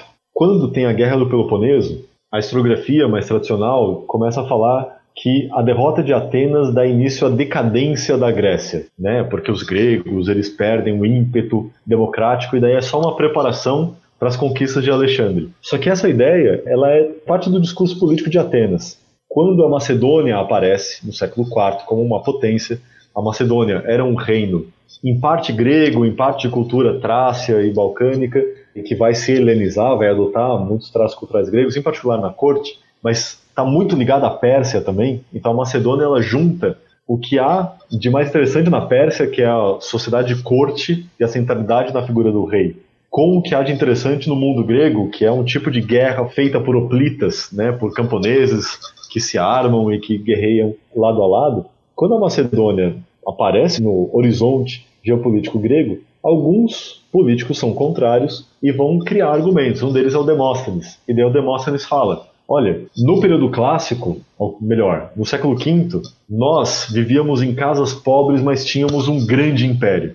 Hoje, no século IV, nossas casas são suntuosas e não temos mais nenhum poder. É o reino do privatismo. Demóstenes dizia isso mas ele estava mais jogando com a plateia do que descrevendo a realidade. Arqueologicamente isso não é visível, não tem, isso daí não faz o menor sentido. Mas o que, que o Demóstenes estava dizendo? Olha, a gente tem que de novo pensar no público para se defender da Macedônia, como a gente se defendeu do Império Persa. O problema é que em Atenas é que tinha um monte de gente que queria aliança com a Macedônia para atacar o Império Persa. E Demóstenes era contrário a isso. Mas aí ficou a ideia. O século IV é de decadência da história da Grécia decadência nada. Né? Atenas perdeu o império, Esparta construiu o império, depois perdeu, daí Tebas fez o império, e as cidades continuaram vivendo, as cidades continuaram existindo. Esse é um dado importante. Existiam mais de mil cidades gregas. Nós conhecemos o nome de cada uma dessas mais, eu acho que são 1030 cidades gregas no total. As cidades gregas nunca foram independentes e livres totalmente, porque boa parte do, da história da Grécia havia um império seja um império externo, seja um império de uma cidade, sobre todas as outras. Então, independência geopolítica era um privilégio de algumas poucas cidades. No geral, a cidade estava submetida a uma liga dominada por uma cidade mais importante. Então, isso não muda. os gregos não deixam de ser gregos depois que são dominados por outros impérios, porque isso é parte da história grega. É só os atenienses perderam poder, mas outras cidades cresceram também. E o período conhecido como helenístico, esse termo ainda é usado e o que, que ele tem de diferente em relação aos outros? Por que, que se classifica esse período de uma maneira diferente? É, o, o termo ainda é usado com os mesmos problemas do período arcaico e clássico. Ah, sempre fazendo a, a ressalva, mas ainda não tem nenhuma grande alternativa. Grande mudança desse período é que uma sociedade do norte da Grécia, a Macedônia, conquista, estabelece hegemonia sobre as cidades gregas do continente, exceto Esparta. Esparta ainda mantém uma independência até o século II, mas depois vai perder também. E a Macedônia, o reino da Macedônia, primeiro o rei Filipe, depois seu filho Alexandre, usam a potência militar dessas cidades que faziam guerra desse tipo específico, que é a guerra oplítica, em que os guerreiros guerreiam lado a lado com armamento defensivo pesado, né, com armadura, capacete, escudo, lança e espada, mas principalmente defensivo para ir avançando em bloco, com uma inovação que é a guerra em falange, né, que são corredores de guerreiros com lanças de tamanhos diferentes. A Macedônia ela une essas várias cidades gregas e direciona essa energia contra o Império Persa. Esse é o projeto de Filipe da Macedônia, ele morre antes de realizar, mas quem vai realizar é Alexandre Magno, né, o chamado Alexandre o Grande. Alexandre, ele com um exército gigantesco composto por gente de várias cidades gregas, ele invade o Império Persa e ele vence três grandes batalhas. Conquistar o Império não significa conquistar todas as regiões palmo a palmo. Isso tem a ver com a natureza do próprio Império Persa. O Império Persa não era nada parecido com o Estado Nacional contemporâneo. O Império Persa era uma dinastia, uma família governante que ficava viajando em quatro capitais, Persépolis, Susa, a Babilônia e Ecbatana, que é a capital da Média. Essa família com cabeça, com o imperador, viajava entre essas várias cidades e recebia tributos de várias regiões. Mas não simplesmente recebia tributos, ela também devolvia na forma de presentes, na forma de estrada, na forma de um monte de coisa. Era um sistema tributário que também gerava crescimento econômico para várias regiões. O que, que dava direito a essa família de se dizer rei dos reis? Né, dizer que eles eram imperadores. Era o fato de que ninguém mais podia dizer isso. Se alguém no Império Persa dissesse que não Xerxes, não Dario, mas Beltrano era o rei dos reis, aí Xerxes, com toda a sua rede de alianças, montava um exército e ia acabar com esse rival. Os gregos não tentaram dizer isso. Ninguém tentou dizer isso até Alexandre. Alexandre ele jogou todas as fichas na primeira grande batalha e venceu. Quando ele vence a primeira batalha, já boa parte da rede de alianças da casa Aquemênida, lá com Dario III, começa a se desestabilizar. Porque as pessoas pensam, bom, e agora? Quem é o rei dos reis? É o Dario III, filho de um Aquemênida, como todos os outros anteriores, ou é esse novo cara, Alexandre? Vamos ver a segunda batalha. Vem a segunda batalha, Alexandre vence. Isso gera uma onda de deserção da causa aquemênida na direção de Alexandre. A terceira batalha foi o golpe de misericórdia. É algo parecido, né, ainda que com muitas diferenças, com a conquista espanhola de México. Né? Os espanhóis eles não conquistaram o México inteiro. Eles conquistaram uma cidade, que era México Tenochtitlan, a capital mexica, a capital do Império Azteca. Ao conquistar a cabeça do Império Azteca, conquistar México Tenochtitlan, as várias redes de aliança fiéis aos astecas agora passam para a coroa espanhola. Então, os espanhóis eles trocaram a cabeça do império. Tanto que populações astecas e elites astecas guerrearam no norte do México para a coroa espanhola, cedendo territórios conquistados que eles nunca haviam conquistado, mas que agora eles iam administrar astecas submetidos à coroa espanhola. Então, o período helenístico é o período que começa com essas conquistas de Alexandre, que realmente são coisas incríveis, acabando com o Império Universal da época, que era o Império Persa, e construindo um novo, agora administrado por gregos. Por esse período chama helenístico, que é o primeiro momento que os gregos deixam de ser periferia e passam a controlar um sistema muito amplo que ia da Sicília até a Índia, o Afeganistão, o Tajiquistão e por aí vai. No entanto, né, e essa é a tragédia da história. Alexandre morre, né, pouco tempo depois de pacificar o império, né, de acabar com as guerras de conquista, deixa um herdeiro criança, filho dele, com a filha do imperador persa, ele próprio se colocou como um continuador do império persa, deixa um filho, né, criança, Alexandre, que vai ser assassinado pelos postulantes ao trono, pelos pretendentes. E daí o grande império de Alexandre se fragmenta em três grandes reinos. Cada reino vai tentar ser o império universal, mas vai ser bloqueado pelos outros dois. Um reino no Egito, governado por Ptolomeu, um general de Alexandre, outro reino na Macedônia, governado primeiro por Lisímaco, depois vai ser governado por Antígono, que gera uma dinastia, também general de Alexandre, e um terceiro reino maior deles, que é o reino da Síria ou reino da Ásia, que foi dado, que foi conquistado por Seleuco e dá origem à dinastia Seleucida. Esses três reinos eles vão ter uma história muito particular cada um. O reino ptolomaico do Egito ele está centrado no Vale do Nilo. Apesar da capital ser em Alexandria por conta dos contatos mediterrâneos, o que sustenta esse império é o Vale do Nilo, que é um estado unificado desde 3000 a.C., com alguns períodos de, de autonomia local, né? são chamados períodos intermediários. A Macedônia é a Macedônia há muito tempo e vai ter estabilidade. O problema da Macedônia vão ser as cidades gregas tentando se rebelar o tempo inteiro e pedindo ajuda do Egito e da Ásia. Já o Império Seleucida na Ásia é muito mais complicado, porque é território de quase todo o antigo Império Persa. Então tem populações muito distintas, tem cidade independente, tem principado, tem reino, que devem ser submetidos ao novo imperador que ninguém sabe de onde vem, que é o tal do Seleuco. Quando o Seleuco morre e ascende seu filho, vem aquela ansiedade: o filho vai continuar o pai? Vai manter a estabilidade ou vai zonear? E daí grupos começam a querer a separação, inclusive generais macedônicos que governavam províncias distantes, tipo na Bactria, no Afeganistão, ou a Pártia, também lá próximo do Cáucaso, começam a tentar a independência, ou os atálidas em Pérgamo.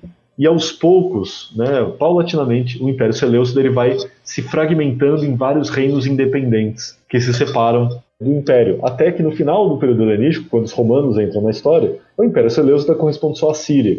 E um dos povos, uma das províncias que conseguiu independência, que é a Pártia, independência construída por um povo que vinha da Ásia Central, os Farno, é, da dinastia Arsácida, eles próprios começam a fazer um império no Oriente Próximo e reconquistam territórios que antes pertenciam aos persas e então pertenciam aos Seleucidas ou a reinos independentes. E daí os Arsácidas ou o Império Parto, que começa na Pártia, se coloca como uma espécie de continuador tanto dos Aquemênidas quanto de Alexandre. Eles vão cunhar moedas com escrita grega, mas com figuras típicas da Ásia Central, tipo o arqueiro, né, com simbologias dos povos nômades da Ásia Central, que é da onde vem a população, pelo menos o grupo dirigente. Esse é o contexto geopolítico geral. Três grandes reinos com características diferentes. No meio disso, as cidades gregas estão tentando se virar, e cada uma se vira do jeito que dá. Esparta ainda tem um exército razoável, Atenas não tem nem frota nem exército, mas tem prestígio cultural de um jeito inigualável. Tem três escolas filosóficas: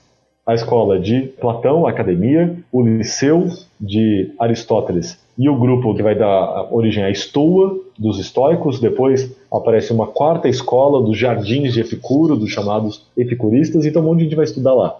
Tem santuários construídos após a vitória sobre os persas, cheio de referências aos persas. Então Atenas é uma espécie de monumento da vitória grega sobre os persas. E por aí vai. Delos tem o santuário de Apolo, Delfos, o outro santuário de Apolo, Olímpia, o santuário de Zeus, onde eram é, realizadas as Olimpíadas. Outras cidades tentam jogar dentro desse mundo. Se a gente olha um pouquinho para o Mediterrâneo Central, esse é o momento que Roma está fazendo guerra contra Cartago. E aí, durante essas guerras, tem um momento que Cartago faz uma aliança com a Macedônia contra Roma porque os gregos estão de olho nesses bárbaros, aí, os tais romanos. Nesse contexto, Grécia entra no momento da expansão imperial romana. Quando os romanos vencerem os cartagineses, a próxima coisa que eles fazem é fazer guerra contra os macedônios. E aos poucos os romanos vão dominando as cidades e os grandes reinos helenísticos do Mediterrâneo Oriental. Quando os romanos fazem isso, lembra que eu falei dos partos lá no Oriente Próximo? Eles aumentam o império deles no Oriente Próximo. O final dessa história é, já com Augusto, Antônio, Cleópatra, já no final do século I a.C., é que o mundo está dividido em dois mega impérios universais, ou seja, impérios que se querem únicos, unicamente legítimos. O Império Romano no Mediterrâneo, o Império Parto-Arsácida no Oriente Próximo, que são impérios de poder equivalente. Os partos conseguem se sobrepor aos romanos nos dois primeiros séculos, depois começam a sofrer uma série de derrotas, e que os romanos vão considerar os grandes rivais, são os, arqui-inimigos. Como a gente tem uma visão ainda eurocêntrica da história da antiguidade, parece que os romanos eles simplesmente vão conquistando e o território, o mundo inteiro vai submetendo a eles. Mas o fato é que, no final do período helenístico, se organiza um sistema imperial dual. O Império Romano no Mediterrâneo o Império Parto no Oriente Próximo, que depois, na Antiguidade Tardia, vai virar um sistema dual com o Império Romano tardio cristão no Mediterrâneo e o Império Persa Sassânida zoroastrista no Oriente Próximo. Eu, particularmente, né, hoje estudo o período helenístico, eu estou interessado nessa transição, no momento clássico em que só havia Império Universal no Oriente Próximo e o Mediterrâneo tinha várias cidades e ligas, para um período posterior ao helenístico, quando existem impérios nas duas macro-regiões. O período helenístico é o período de passagem, é a grande transição. Se você quiser um paralelo, é o que a gente está vivendo. Né? É, o, é, o, modo como eu entendo o período contemporâneo, ou seja, essa exceção na, durante a qual um povo periférico, a Europa Ocidental e os Estados Unidos, se tornaram o centro do mundo, a gente está voltando agora para um sistema mais equilibrado de centralidade na China e na Índia, né, com a Rússia e com a articulação do Ocidente como um dos blocos de poder, mas não como o grande bloco. O que a gente assistiu nos últimos 200 anos, me parece, é a formação de um bloco imperial consistente no Ocidente, assim como no período helenístico o Mediterrâneo aprendeu a brincar de império. E agora a gente volta para um sistema mais equilibrado com um componente a mais, como havia no período em que romanos e partos dividiram a Afro-Eurásia Ocidental.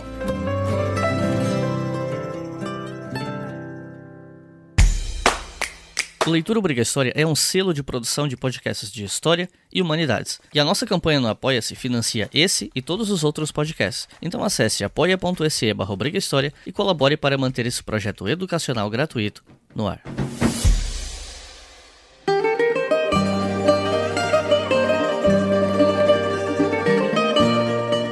Enquanto nesses dois primeiros blocos eu resolvi focar um pouco mais numa história factual, vamos dizer assim, eu queria pegar esse último bloco para falar um pouco mais de historiografia e coisas do tipo. E eu queria começar perguntando sobre religião na Grécia Antiga. Eu não quis fazer uma pergunta específica, ah, quem, quem eram os deuses do Egito, esse tipo, do Egito não, da, da Grécia, perdão. Esse tipo de coisa, porque isso rola, né? Se eu for falar sobre isso, dá um episódio inteiro. Mas eu quis trazer essa questão porque tem um livro relativamente conhecido, pelo menos para a galera de história, que é um livro do Polveni chamado Os Gregos Acreditavam em Seus Mitos, que tem até uma versão mais antiga, que foi publicada com o título traduzido Acreditavam os Gregos nos Seus Mitos, né? E, bom, eu comecei a ler esse livro, eu larguei ele logo no começo porque eu tinha outros interesses, falta de tempo, etc. Mas eu queria te perguntar Exatamente qual é a tese que o Polvende está defendendo ali? Que debate é esse que o Polvende está trazendo sobre religião na Grécia Antiga? Maravilha, esse é um grande campo de pesquisa, né? uma área dentro da história da Grécia ou da história antiga em geral que é muito rica e que é objeto de uma série de inovações metodológicas e teóricas. O padrão anterior, assim, até meados do século XX, era de se fazer essa história mais coerente da religião grega, né? Que os gregos têm lá os 12 deuses olímpicos. Quais são os 12? Obviamente varia é, com o tempo, tem os seus sistemas de santuários, tem uma quase uma teologia grega. A partir dos anos 70, né, 60 e 70, se organiza a chamada Escola de Paris. O grande representante da Escola de Paris é o Jean-Pierre Vernant. O Vernant, e que está em diálogo com o Paul Veyne, né, o Vernant é até talvez mais conhecido né, do público brasileiro, tem mais livros traduzidos, como Mito e Política na Grécia Antiga, Mito e Tragédia na Grécia Antiga, desde os anos 80. Ele defende uma visão estruturalista da religião grega. Ele fala que é possível fazer a história da religião grega em termos de oposições. Existem deuses opostos a partir de atributos semelhantes. Por exemplo, Atena é a deusa da guerra e Marte é deus da guerra. Só que a guerra representada por Atena e por Marte, é uma guerra diferente, são guerras opostas. Atena protege ou orienta ou guia a guerra estratégica, enquanto Marte guia, ou ele próprio é, a guerra destrutiva. Existe o deus da monarquia positiva e o deus da monarquia negativa, Zeus e Poseidon, o céu e o mar. Existem figurações diferentes da mulher e sempre em termos de oposições. O deus civilizado, Apolo, a razão, o direito, é irmão gêmeo da deusa selvagem, Ártemis, a caça, a floresta e por aí vai. Ou seja, se a gente consegue estabelecer todo o jogo de oposições dos deuses gregos a partir dos mitos, a gente entenderia a gramática da religiosidade grega. Ou seja, quais são as regras gramaticais que estruturam as oposições que criam sentido dentro da religiosidade grega. Algo que o Levi-Strauss fazia com os sistemas de parentesco, né, revelados pela etnografia. Mais ou menos contemporâneo à grande produção do, do Jean-Pierre Vernant, mas a, principalmente a partir dos anos 80, aparece uma linha representada por um historiador arqueólogo alemão que é o Walter Burkert, que vai defender que a religião grega é mais caótica do que o Vernant apresenta. Quando você olha santuário por santuário, é tudo muito mais complicado. Né? Eu já comentei, se não me engano, no primeiro bloco. Cada santuário de um mesmo Deus tem rituais diferentes, pede sacrifícios diferentes, tem músicas diferentes. A composição do pessoal sacerdotal, se é composto por homens, por mulheres, por homens velhos, por crianças, é diferente, varia de santuário para santuário. Então, a rigor, não dá para falar de uma coerência ou de uma gramática da religiosidade grega se é tudo tão variado, se é tudo tão diversificado. É difícil até falar em uma deusa chamada Atena, porque existem várias Atenas, vários cultos de Atena que apontam para relações diferentes com essa divindade. Então isso tudo é muito mais complicado. E aí a gente vem para o problema da crença. Ou seja, se a gramática da religião grega é mais uma invenção intelectual do que uma realidade, do que os gregos acreditavam. É a questão que o Paul Vane vai abordar. Um dos exemplos muito interessantes que o, o Paul Vane usa é de Heródoto. Heródoto, né, que é um habitante de Alicarnasso, uma cidade antigamente dominada pelos persas por algum período independente, depois se fixa em Atenas e depois vai virar um dos colonizadores de Túrio, que é uma colônia feita por Atenas. Heródoto escreve, lá por volta de 440 a.C., uma história da guerra dos gregos e dos persas. Né? Ele chamou esse livro de Histórias. A abertura das histórias é marcada por uma frase. Né? Heródoto diz, o típico Heródoto de Carnasso expõe aqui as suas investigações acerca né, dos feitos gloriosos, tanto de gregos quanto de bárbaros, e das origens das desavenças entre gregos e bárbaros, para que não se evaneçam com o tempo, etc, etc. Heródoto ele quer falar que a história das guerras médicas entre gregos e persas, ela é apenas uma etapa da oposição entre gregos e bárbaros. Bárbaro não é necessariamente pejorativo para Heródoto. Ele representa os sábios bárbaros. Os bárbaros ensinam os gregos a fazer algumas coisas. Mas ele faz essa história. E quais são os antecedentes das oposições ou da oposição entre gregos e bárbaros? Heródoto menciona o rapto de Europa. Europa seria uma mulher raptada por um grego, né, que levou lá para Creta. Ele menciona Io e ele menciona Helena. Europa, Io e Helena são personagens míticos. Europa foi raptada por Zeus. Io né? A Argiva é a mãe, se não me engano, do Perseu. Helena é filha de Zeus, né? que foi raptada lá por Paris Alexandre. Só que Heródoto menciona esses mitos tirando os deuses e dizendo que ah, Europa foi raptada por um grego, Io foi raptada por um fenício, Helena foi raptada por um troiano, como se fossem populações de mercadores, navegantes fazendo aquilo. Ou seja, ele faz algo parecido com o que o diretor do filme Troia, com Brad Pitt, fez. Contar a história da Guerra de Troia sem os deuses. Ele tirou os deuses para deixar a história mais plausível. Bom, isso significa que Heródoto não acreditava nos deuses? Que era tudo uma bobagem? Não. O Vane ele vai investir pelo caminho do gênero. Ele vai falar, olha, quando você está escrevendo história, os deuses não podem ter uma agência tão constante ou tão direta na sua narrativa. Os deuses, eles constroem, eles fazem, eles têm alguma agência por meio de tempestades, por meio de grandes catástrofes ou transformações da natureza. Mas os deuses não descem na terra nos livros de história. Isso é considerado fábula pelos historiadores da antiguidade. O que não quer dizer que Heródoto não fizesse um sacrifício para Zeus. Ou seja, os modos de se fazer referência aos deuses e de se pensar os deuses variavam em função de qual contexto e qual prática social o indivíduo estava inserido. Sócrates ofertava bolo no altar de Zeus, o que não impedia ele de questionar se tinha sido Zeus ou não que guerreou contra os gigantes, né, os filhos da terra. Percebe? Ou seja, a tese aqui, ó, e esse é o debate contemporâneo, é entender como cada prática social concreta e específica modulava a crença que os indivíduos e grupos tinham em relação aos deuses. E daí é fundamental definir qual é o contexto de cada prática. E daí nós temos pelo menos três contextos. O primeiro, o mais tradicional, é o contexto da polis. Alguns chamam isso de polis religion ou religião políade.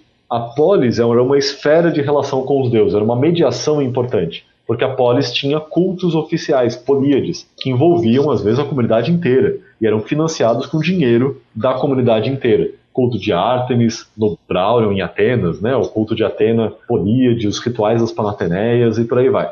Então tem todo um regime né, e um sistema de santuários e cultos e práticas religiosas que são do universo da polis. O efebo, né, o jovem que está sendo educado para ser um guerreiro, para ser um, um pensador grego, ele fazia uma série de rituais religiosos que eram rituais de passagem para ele se tornar adulto. Né? Ele, por exemplo, eles pegavam um navio e iam para Creta para repetir o caminho que Teseu fez para combater o Minotauro no labirinto de Creta.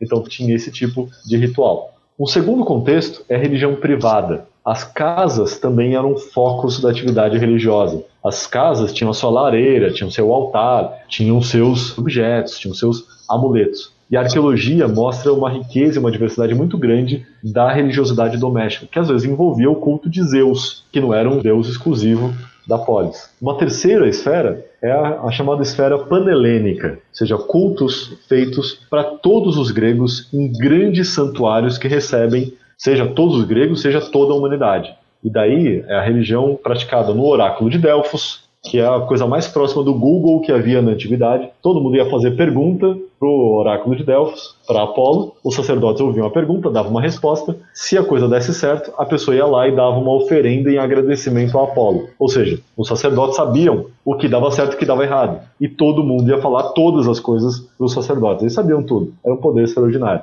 Tinha o santuário de Apolo em Delos, que é a ilha onde, diz o mito, Apolo nasceu. Tinha as Olimpíadas em Olímpia. Né? Esses eram rituais que envolviam todos os gregos. Tinham também rituais de mistério. Por exemplo, os mistérios de Eleusis em Atenas eram abertos para toda a humanidade. Homem, mulher, escravo, grego, bárbaro, tanto faz. Todo mundo ia lá, passava por rituais de purificação e iniciação nos mistérios em Eleusis, que era uma, um dos demos de Atenas, e depois de purificado e iniciado, ouvia qual era o mistério, que envolvia o mito de Deméter indo resgatar Perséfone no mundo dos mortos, de Hades. E era um mito ligado à agricultura, porque Perséfone volta, floresce as plantações, depois ela vai de novo para a terra com uma semente, num período que tem que esperar para a germinação e o crescimento e até a colheita em um ritmo cíclico. A gente não sabe qual era o mistério de Eleusis, ou se alguém sabe, não pode falar, porque se alguém profana o mistério, é imediatamente morto. Né? Tem até o caso de um arqueólogo grego no século XX que ele dormia em Eleusis para ver se em sonho Deméter aparecia para ele para falar qual era o mistério. Se Deméter apareceu ou não, a gente não sabe. Né? O fato é que ele não contou, ou pelo menos disse que não sabia qual era o mistério. Mas todo mundo se iniciava em Eleusis. Né? Os imperadores romanos vão se iniciar em Eleusis. Tem um episódio que Otávio Augusto vai se iniciar em Eleusis e lá ele recebe uma embaixada da Índia e um Brahman indiano taca fogo em si mesmo lá em Eleusis, que é uma cena que a gente vê até hoje acontecer, né? Os indianos tacando fogo e sem emitir nenhum grito de dor. Isso aconteceu e está documentado no ano de 19 a.C. em Eleusis, próximo de Atenas, diante do imperador Otávio Augusto. Isso era um nível panhelênico ou até ecumênico, né, para toda a humanidade da religiosidade grega. Então a gente está, a pesquisa hoje é estudar como cada contexto cria mediações e modulações específicas na relação dos gregos com os deuses, com os, os, heróis e consigo mesmo. Você já falou um pouco disso aqui no episódio, mas eu quero tocar no assunto de novo porque abre brecha para a gente aprofundar um pouco mais, que é essa coisa de que né, a historiografia em algum momento começou a ver uma historiografia já antiga, né? Nem tô falando de uma historiografia contemporânea, mas começou a ver a Grécia com esse olhar de berço da civilização ocidental, o berço da democracia, o berço da filosofia. A filosofia teria nascido na Grécia, coisa assim. E a gente sabe que esse debate é muito mais complexo do que isso, né? Que tem muita questão política e até nacionalista por trás desse tipo de fala. Então eu queria deixar aberto, não vou nem direcionar a pergunta, mas queria pedir para você comentar um pouco essa noção de Grécia como berço da civilização ocidental, né? De quando que isso surge e por que que não é bem por aí, né? É, o, isso que eu já comentei, né? A ideia de berço, a Grécia como berço da civilização em geral, isso é muito curioso, é uma ideia ateniense. Os próprios atenienses, quando perderam a frota, começaram a dizer que eles haviam inventado a cultura, usando para isso o exemplo de Eleusis. O mito de Eleusis, né? Deméter, quando está em busca de Perséfones, que foi raptada por Hades, ela passa por várias localidades, até que ela para em Eleusis para ver se alguém tem alguma pista. E os reis de Eleusis recebem muito bem Deméter. Quem estava lá envolvido, Eumolpo, Tripilóptamo, recebem muito bem Deméter e, em reconhecimento a essa boa recepção pelas regras gregas, né, eles davam uma importância extraordinária. Só ler Odisseia para ver como que eles davam importância para os rituais de recepção e de cordialidade, né? Você ter bons anfitriões. Em recompensa, Deméter ensinou a agricultura para os reis de Eleusis. E os reis de Eleusis ensinaram a agricultura para toda a humanidade. Os atenienses contavam essa. Né? Eles falavam, olha, a gente inventou a agricultura e ensinamos é, para vocês, fomos ensinados por Deméter. A gente também é a escola da Grécia, né? Isócrates falava isso nos seus discursos. Temos a filosofia, nós ensinamos vocês a pensar, nós somos os grandes líderes, vencemos os persas. Ou seja, a cultura grega começa aqui, aqui é o foco. No século IV ninguém caía nessa. No século III, quando as monarquias helenísticas, governadas por macedônios, precisavam se apresentar como gregas, essas monarquias começam a dar um monte de presente para Atenas e começam a reforçar essa ideia de que o centro da cultura grega é Atenas. Quando os romanos chegam na Grécia, eles chegam num momento em que Atenas é considerado supercentro, com filiais em Pérgamo e em Alexandria e os romanos compram essa ideia. E as próprias fontes romanas começam a falar que a cultura surgiu em Atenas e na Grécia em geral. Ou seja, essa ideia já existia na antiguidade. Era uma jogada política de Atenas conseguir sobreviver sem frota, sem exército, num contexto extremamente perigoso. Essa ideia será retomada depois da hegemonia da Bíblia e do cristianismo. Né, no período de hegemonia da cultura cristã, na consciência europeia né, e também nos contatos com as outras populações, a Grécia não é tão importante. Muito mais importante é Jerusalém e a história bíblica de Israel. Quando, no século XVIII, a Bíblia deixa de ser a referência orientadora para organizar a história geral da humanidade, os historiadores vão ter que buscar outra fonte. E aí tem um personagem que é fundamental, que é um sujeito chamado Bartol Nibor. O Nibor é filho de um explorador que foi até para Persépolis, né, o Carsten Nibor, dinamarquês. Ele próprio, Bartol Nibor, ele é dinamarquês, mas vai se fixar na Prússia. Estudava grego, latim, árabe, todas as línguas e geografia e etnografia desde criança, sem poder sair de casa. Ele diz né, que não podia nem sair para o quintal para brincar, que a mãe ficava desesperada, então ele devorava a biblioteca dele. Ele era muito bom de grego e latim, fez faculdade de direito,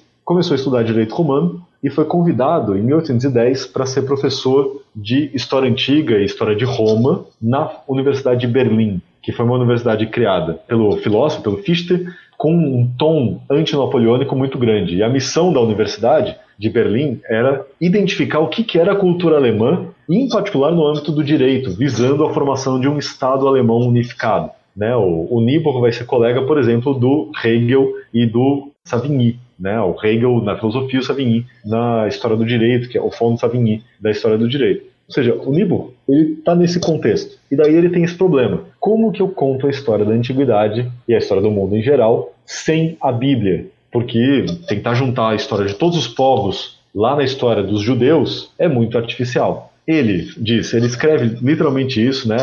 As aulas dele foram gravadas foram gravadas não, desculpa, né, foram anotadas né, e registradas pelos alunos, ele diz na primeira aula, ele fala, olha, como eu sou filólogo, estudo grego e latim, e não teólogo, não estudo hebraico, não me oriento pela Bíblia, eu escolho os textos gregos e latinos para organizar a história. E assim ele cria um método de crítica documental, a chamada crítica histórico-documental, para se fazer história do mundo antigo a partir das fontes textuais gregas e romanas. O método é: eu não posso acreditar totalmente nas fontes, eu não posso duvidar totalmente das fontes, eu tenho que avaliar, por critérios de plausibilidade, qual trecho é confiável, qual trecho é implausível. Ou seja, ele faz algo parecido com Heródoto. Assim, ele faz nada menos do que inventar a disciplina moderna de história. Um aluno do Niebuhr é alguém que a gente conhece mais, que é o Ranke, que vai fazer isso para a história geral. E o Niebuhr, ele começa a contar a história da Europa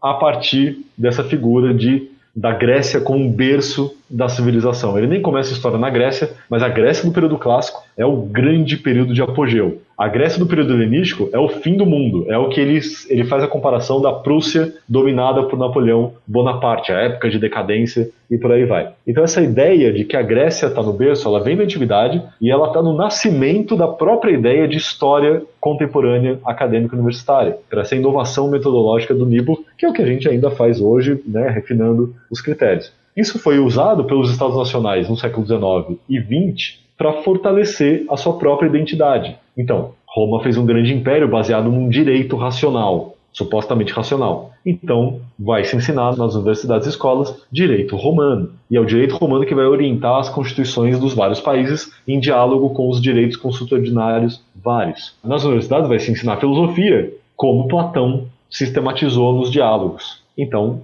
começa a estudar os gregos. Vai se fazer teatro e fazer escultura e arquitetura a partir dos moldes gregos e das releituras romanas. Os órgãos públicos, os edifícios de órgãos públicos, são construídos com colunas, com arquitrave, com frontão triangular, com escultura de estilo greco-romano. Ou seja, o mundo greco-romano passou a ser considerado o berço da civilização ocidental e desses traços que o Ocidente trazia para si, que era racionalidade, tanto no estado quanto no nível do pensamento, acompanhado por uma estética própria que é chamada estética clássica. O problema dessa ideia é que ela serviu para justificar ou para explicar como que a Europa se tornou de periferia em império central no nível mundial. E os impérios europeus justificavam a dominação sobre os outros povos dizendo: olha, a gente domina vocês porque nós temos gregos, nós tivemos gregos, vocês não tiveram. Tem né, um movimento de intelectuais no México, o Martí, é, em Cuba, participou disso também, né, no final do século XIX, de tentar procurar os gregos e os romanos da América. Os maias viraram gregos intelectuais, os astecas viraram romanos expansionistas. Mas era tão louca essa febre de encontrar gregos e romanos na própria história que todo mundo tentava fazer. Por quê? porque essa foi considerada a chave da dominação europeia. Era preciso encontrar um grego no passado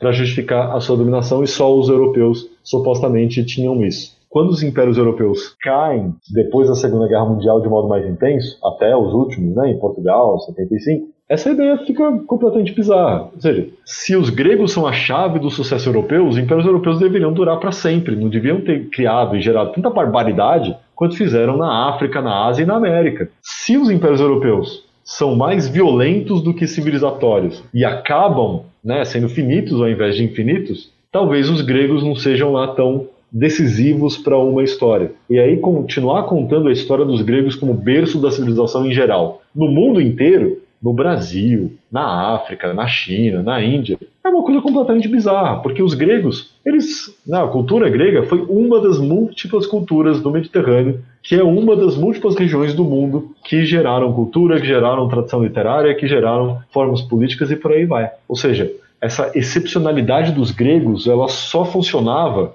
para falar que os europeus eram excepcionais. Quando europeus e norte-americanos, ocidentais em geral, perdem a centralidade, já não faz mais sentido ter que explicar que eles são excepcionais. E daí não faz sentido falar que os gregos eram excepcionais. É por isso que hoje a gente tem flertado muito mais com a história global. Ou seja, a história global insere a cultura grega nos seus contextos espaciais, assim como a cultura brasileira só se entende no seu contato com as diferentes partes do mundo, em diferentes momentos de sua história. Não existe história isolada. A história global entra aqui não para tratar das origens do presente, das origens da civilização ocidental, não sei o quê, mas sim da história de como diferentes sociedades do mundo criaram processos de integração que criaram um trabalho morto que foi sendo acumulado, selecionado, congelado, renascido e que eventualmente o Ocidente ia transformar na globalização contemporânea e que a China vai transformar em outra coisa. Na China, os caras estão estudando loucamente história do Egito, história da Grécia, história de todo mundo, porque eles estão propondo uma outra globalização também, vinculado também em paralelo com a própria história chinesa e dos vários períodos da história chinesa que eram contemporâneos da história da Grécia. Ou seja, pensar que a Grécia é o berço do Ocidente é errado, porque justifica, é moralmente errado, porque justifica o imperialismo e a violência imperial europeia contemporânea, e é intelectualmente errado, porque esquece que várias outras sociedades também se apropriaram de saberes gregos, por exemplo, a filosofia grega no mundo árabe e por aí vai. Ou seja, os gregos, eles não são europeus, a Grécia nem ficava na Europa, a Grécia também era a Turquia, a Grécia também era a África. Né? Então, esse saque europeu da Grécia é moral e intelectualmente equivocado. As ideias de Sócrates vivem até hoje. Mas com o passar do tempo, sua amada Atenas tornou-se parte de impérios. Os macedônios, os romanos, os turcos otomanos. No livro Novos Combates pela História, que saiu há pouco tempo pela editora Contexto, o professor Pedro Paulo Funari argumenta que o que se considera uma cultura helenística e mesmo romana, a partir do século IV a.C., teria sido, na verdade, um caldeirão de influências de povos de vários lugares. Aí você acha Mesopotâmia, Síria, Egito, Afeganistão, Pérsia, Índia, entre outros. Né? E isso quebra um pouco qualquer eventual noção de pureza cultural quando se fala da Grécia Antiga. E de um ponto de vista étnico ou racial, entre aspas, acho que foi no Nações e Nacionalismos desde 1780 do Hobsbawm que eu li alguma coisa sobre os gregos contemporâneos não serem uma continuidade direta dos gregos do passado, justamente porque como você falou, né, o Mediterrâneo conecta mais do que separa e todas as mudanças de povos, migrações, reinos, regiões mudando com toda essa troca que o Mediterrâneo proporcionava, faz com que falar em uma pureza cultural grega no passado ou uma continuidade da Grécia do passado hoje seja uma coisa meio esdrúxula, meio forçada, né? E eu acho que é importante falar disso porque a extrema-direita europeia, ela se apega muito a um passado idealizado, a mitos de pureza, a distorções históricas, e um dos grupos de extrema-direita mais famosos da Europa é o Aurora Dourada, que é um grupo grego. Né? Então, eu queria pedir para você comentar um pouco sobre essa apropriação do passado grego e essa ideia de uma Grécia pura versus uma Grécia multicultural, multiétnica, enfim. Maravilha, essa é uma, uma excelente questão, né? De fato, como você aponta, e como o professor Pedro Paulo também discute né, no Novos Combates da História, não é só o período helenístico que não dá para falar em, em, pureza cultural. Não tem nenhum período e nenhuma sociedade humana que se isole completamente, né? Exceto que alguém que vive numa ilha, mas mesmo as ilhas também são conectadas, a ponto de falar numa mesmo uma coerência absoluta cultural, muito menos de pureza, né? Que seria esse nível máximo de coerência, de unidade. É, não tem isso no período helenístico, mas também não tem no período arcaico, não tem na Idade do Bronze, não tem no, no, período imperial romano, e também não tem no Egito, também não tem na Mesopotâmia. Todas as culturas elas estão interagindo, claro que em ritmos diferentes, e fazendo seleções de quais elementos interagem. Essa ideia da pureza grega e mesmo da superioridade grega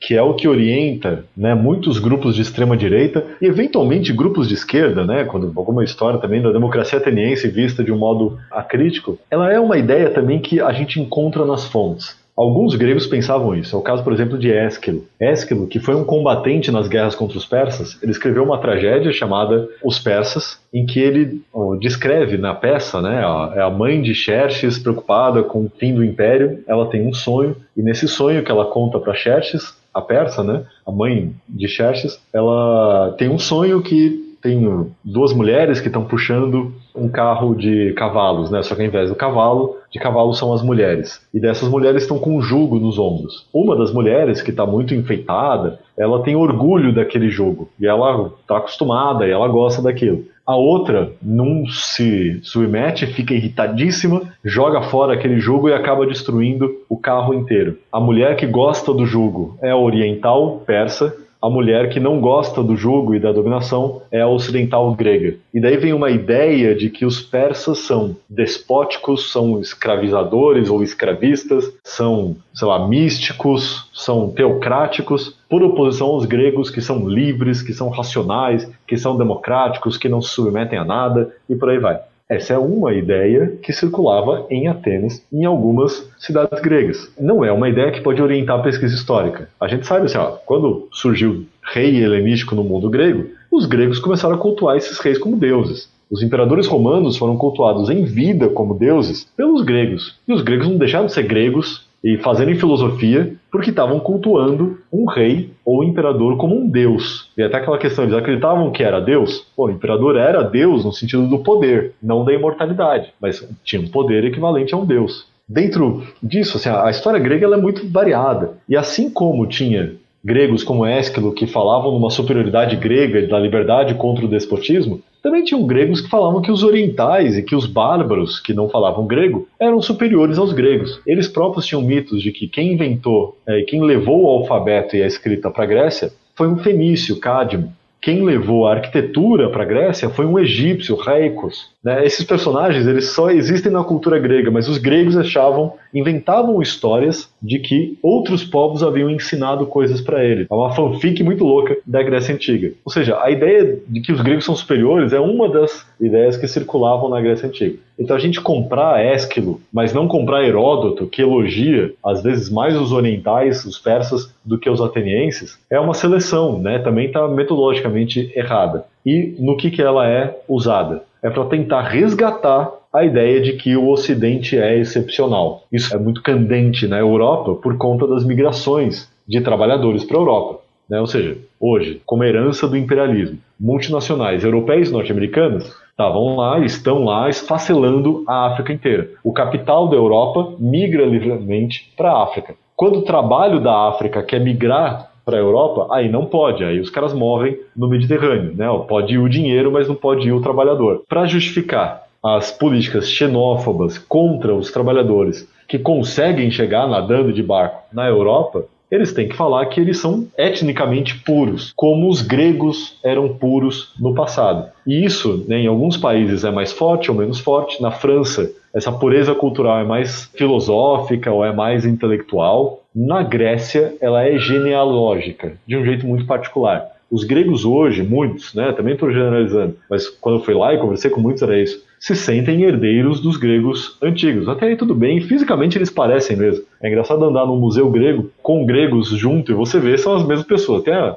é o mesmo fenótipo. Só que eles também se sentem herdeiros dos conflitos. Então, por exemplo, a tensão militar hoje entre Grécia e Turquia se manifesta normalmente no Chipre, né, mas em outros territórios também. Eu trabalhei com um arqueólogo grego que ele me falava que os gregos iam entrar em guerra contra a Turquia porque diz ele, fazemos isso desde 494 a.C. Ou seja, o Império Turco era visto como o novo Império Persa e eles como a nova Grécia Antiga em guerra contra a Turquia. Ou seja, isso é manobrado politicamente para criar uma suposta ideia de superioridade. Qual é o antídoto para isso? É entender que não há hierarquia razoável das culturas humanas. A gente não tem nenhum elemento científico e mesmo moral para classificar culturas como superiores e inferiores. As culturas têm soluções e têm arranjos específicos de acordo com seus contextos históricos. Qualquer decisão cultural ela tem que ser analisada e discutida democraticamente a partir de critérios mais ou menos compartilhados. Né? A ONU normalmente é um dos fóruns para isso. Agora, daí para resolver questões específicas para falar que uma cultura é superior e mais pura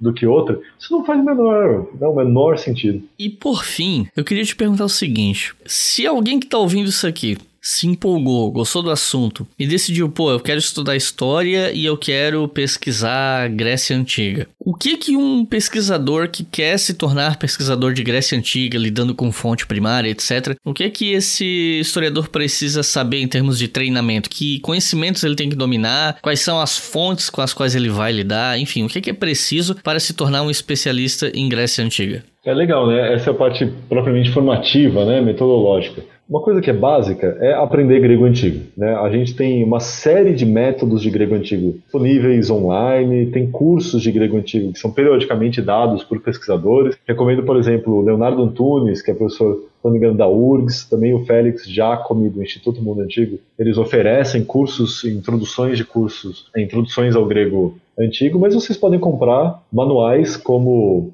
o Elade, Introdução ao Grego Antigo, do Jacinto Lins Brandão, o Aprendendo Grego, da editora Odisseus. Então esse é o fundamental, né? Começar a ler grego e aprender a ler grego para ler as fontes textuais no original. O próximo passo daí depende de cada pesquisador. Se o pesquisador quiser se concentrar na documentação textual, aí tem que aprender muito grego, tem que estudar letras, tem que aprender filologia, tem que ler muito texto grego para entender as referências que um autor faz aos outros. Né? Esse é um ramo dos estudos clássicos que é a filologia. Né? E daí tem a filologia latina e a grega. Quem quer ir para um lado mais material, vai para a arqueologia. E daí na arqueologia tem que fazer um treinamento em arqueologia, tanto teórico quanto prático, entender como a arqueologia pensa, porque a arqueologia é diferente de história, ela é próxima, talvez até contígua, né? ela é vizinha, mas ela é diferente. Tem regras próprias, tem uma dinâmica própria, e daí tem que entender como a arqueologia funciona, de preferência ter uma experiência em campo, né? fazer escavação, trabalhar em museu, trabalhar com reserva técnica dos materiais e visitar muito museu, pegar qualquer financiamento que tiver, ir para museus na Europa, nos Estados Unidos, no Museu de Arqueologia e Tecnologia da USP, que tem bastante material, conhecer os museus, falar com as pessoas para ir na reserva técnica, pegar nas coisas, entender como funciona e assim ter um repertório de arqueologia. Essas são as habilidades ligadas às fontes, né? Aprender grego e ter um bom repertório de artefatos algo que falta no Brasil, é, temos poucos especialistas nesse campo, é epigrafia grega, que daí você tem que ser muito bom em grego e tem que ser bom em arqueologia, que é para estudar as inscrições. Mas tem que ser bom em grego no nível que você vai corrigir o erro de grego que o cara que fez o texto na pedra cometeu. Né? Então é um outro nível, eu estou longe desse, desse nível de conhecimento da gramática grega. Isso no nível das fontes. No nível da bibliografia, quase tudo está escrito em inglês. Né? Hoje dá para fazer um mestrado lendo inglês, incorporando essas coisas. Lendo só português é muito difícil. Ainda que a gente tenha muitos pesquisadores no Brasil trabalhando em História Antiga, temos né, quase 90 professores por todo o Brasil com tese em História Antiga, ainda é preciso ler inglês, e talvez sempre será preciso ler inglês para conhecer o que outros centros de pesquisa estão fazendo hoje sobre aquele tema. Para o doutorado, daí já depende do tema. Se você quiser estudar Império Romano, vai ter que aprender certamente italiano, francês e eventualmente alemão. Óbvio, eu não estou nem contando aqui espanhol, espanhol é o que é mais próximo. Dependendo da região, se você vai estudar arqueologia de Pérgamo, que foi escavada pelos alemães, você tem que estudar muito profundamente alemão. Se você vai estudar escavações na própria Grécia, que tem autores que escreveram em grego moderno, tem que aprender grego moderno. Daí, ou seja, o tema direciona qual é a necessidade linguística que você vai ter. Mas eu arrisco dizer, talvez a, a, história antiga seja paralela à história indígena. Uma história indígena que não se limita à história dos indígenas do ponto de vista dos portugueses, que daí você precisa aprender só português. Mas uma história indígena que trabalha também com traduções orais das várias comunidades. Você tem que aprender a língua dos caras. Me parece que a história antiga no Brasil é um desses ramos, o mais internacionalizado, né, o que aponta para uma necessidade de interlocução mais ampla próximo do que a história da escravidão faz, ainda que em menor escala, muitas vezes no mundo ibérico e anglófono, eventualmente francófono, e algo talvez tão complexo quanto a história indígena, que tem que lidar com os vários idiomas de populações indígenas no Brasil.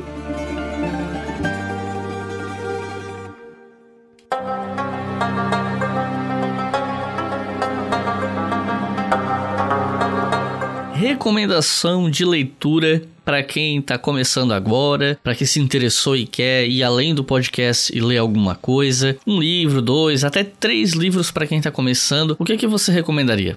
Olha, como uma introdução, eu recomendo fortemente o livro História Antiga, do Norberto Guarinello, que foi lançado pela editora Contexto, se eu não me engano, em 2014. Essa história antiga do Norberto Garinello é o resultado de algumas décadas de reflexão sobre a história antiga. O Norberto ele, é, ele estudou a história da escravidão. No, depois, já como professor da USP, ele fez a crítica da história antiga eurocêntrica e nesse livro ele propõe uma alternativa, uma alternativa mediterrânica para a história antiga. Então eu recomendo fortemente esse livro. Inclusive, você aí que está ouvindo, se você quer comprar esse livro, você vai lá em editoracontexto.com.br e usa o cupom ObrigaHistória30 que você ganha 30% de desconto. Esse cupom vale para todo o ano de 2021 e vale para qualquer compra no site da Editora Contexto, beleza? Então, fica aqui a dica de cupom. E que outros livros você recomendaria, Fábio? Além do, do História Antiga, eu recomendo fortemente dois volumes né, recentemente lançados, duas coletâneas, que são uma bela introdução aos estudos de antiguidade,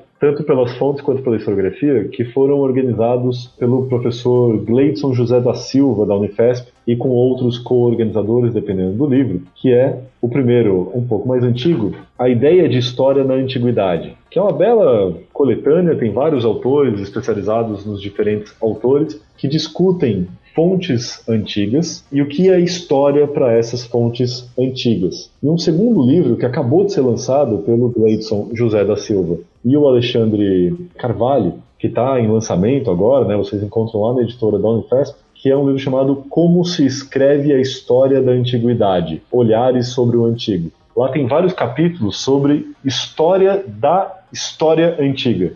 Eu mesmo escrevi um capítulo sobre Bato Nibor, tem capítulos sobre Finlay, sobre Paul Vane, sobre Cartledge, sobre Mommsen, do século XIX e século XX. Todos os grandes autores do campo de história antiga estão representados em capítulos escritos por especialistas. Então recomendo fortemente esses dois livros: A Ideia de História na Antiguidade e Como se escreve a História da Antiguidade. Para quem quiser mais sugestões, recomendo que visite os sites dos laboratórios de história antiga. Todos eles vocês encontram no portal do Grupo de Trabalho de História Antiga, grupo de trabalho do qual eu sou, junto com meu colega Alex Degan e o Dominique Santos, o Alex Degan da UFSC, o Dominique Santos da FURB, nós somos os coordenadores nacionais. Entrem no portal, é www.gtantiga.com e lá vocês vão ver a lista de todos os laboratórios, os links, a lista de todos os professores e tudo que se faz de história antiga no Brasil atual. Bom, então é isso. Fábio, alguma consideração final? Só agradecer muito a oportunidade, convidar todos os interessados a dialogarem, a conhecerem a, a história antiga. Não é um terreno absolutamente estrangeiro, né, porque já está no nosso cotidiano universitário há bastante tempo. Existe uma nova história antiga, uma história antiga que é crítica do eurocentrismo, dialoga com perspectivas decoloniais e que é fundamental para a gente entender também o mundo que a gente vive, os processos de globalização, as tensões políticas e fazer a crítica dessas tensões políticas também que vivemos na atualidade. Então convido a todos a discutir história antiga e insisto também, convido os antiquistas a conversarem com todos os historiadores, com toda a comunidade, porque a gente precisa defender o nosso campo e também mostrar a relevância do que a gente tem a dizer para todas as pessoas. Então é isso. Muito obrigado a todo mundo que ouviu até o final. Não se esqueçam que o História FM é financiado pela nossa campanha no Apoia-se, apoia.se barra História. Com dois reais por mês você financia todos os projetos da casa e com cinco reais por mês você pode ouvir o História FM com antecedência. Então é isso. Muito obrigado e até a próxima.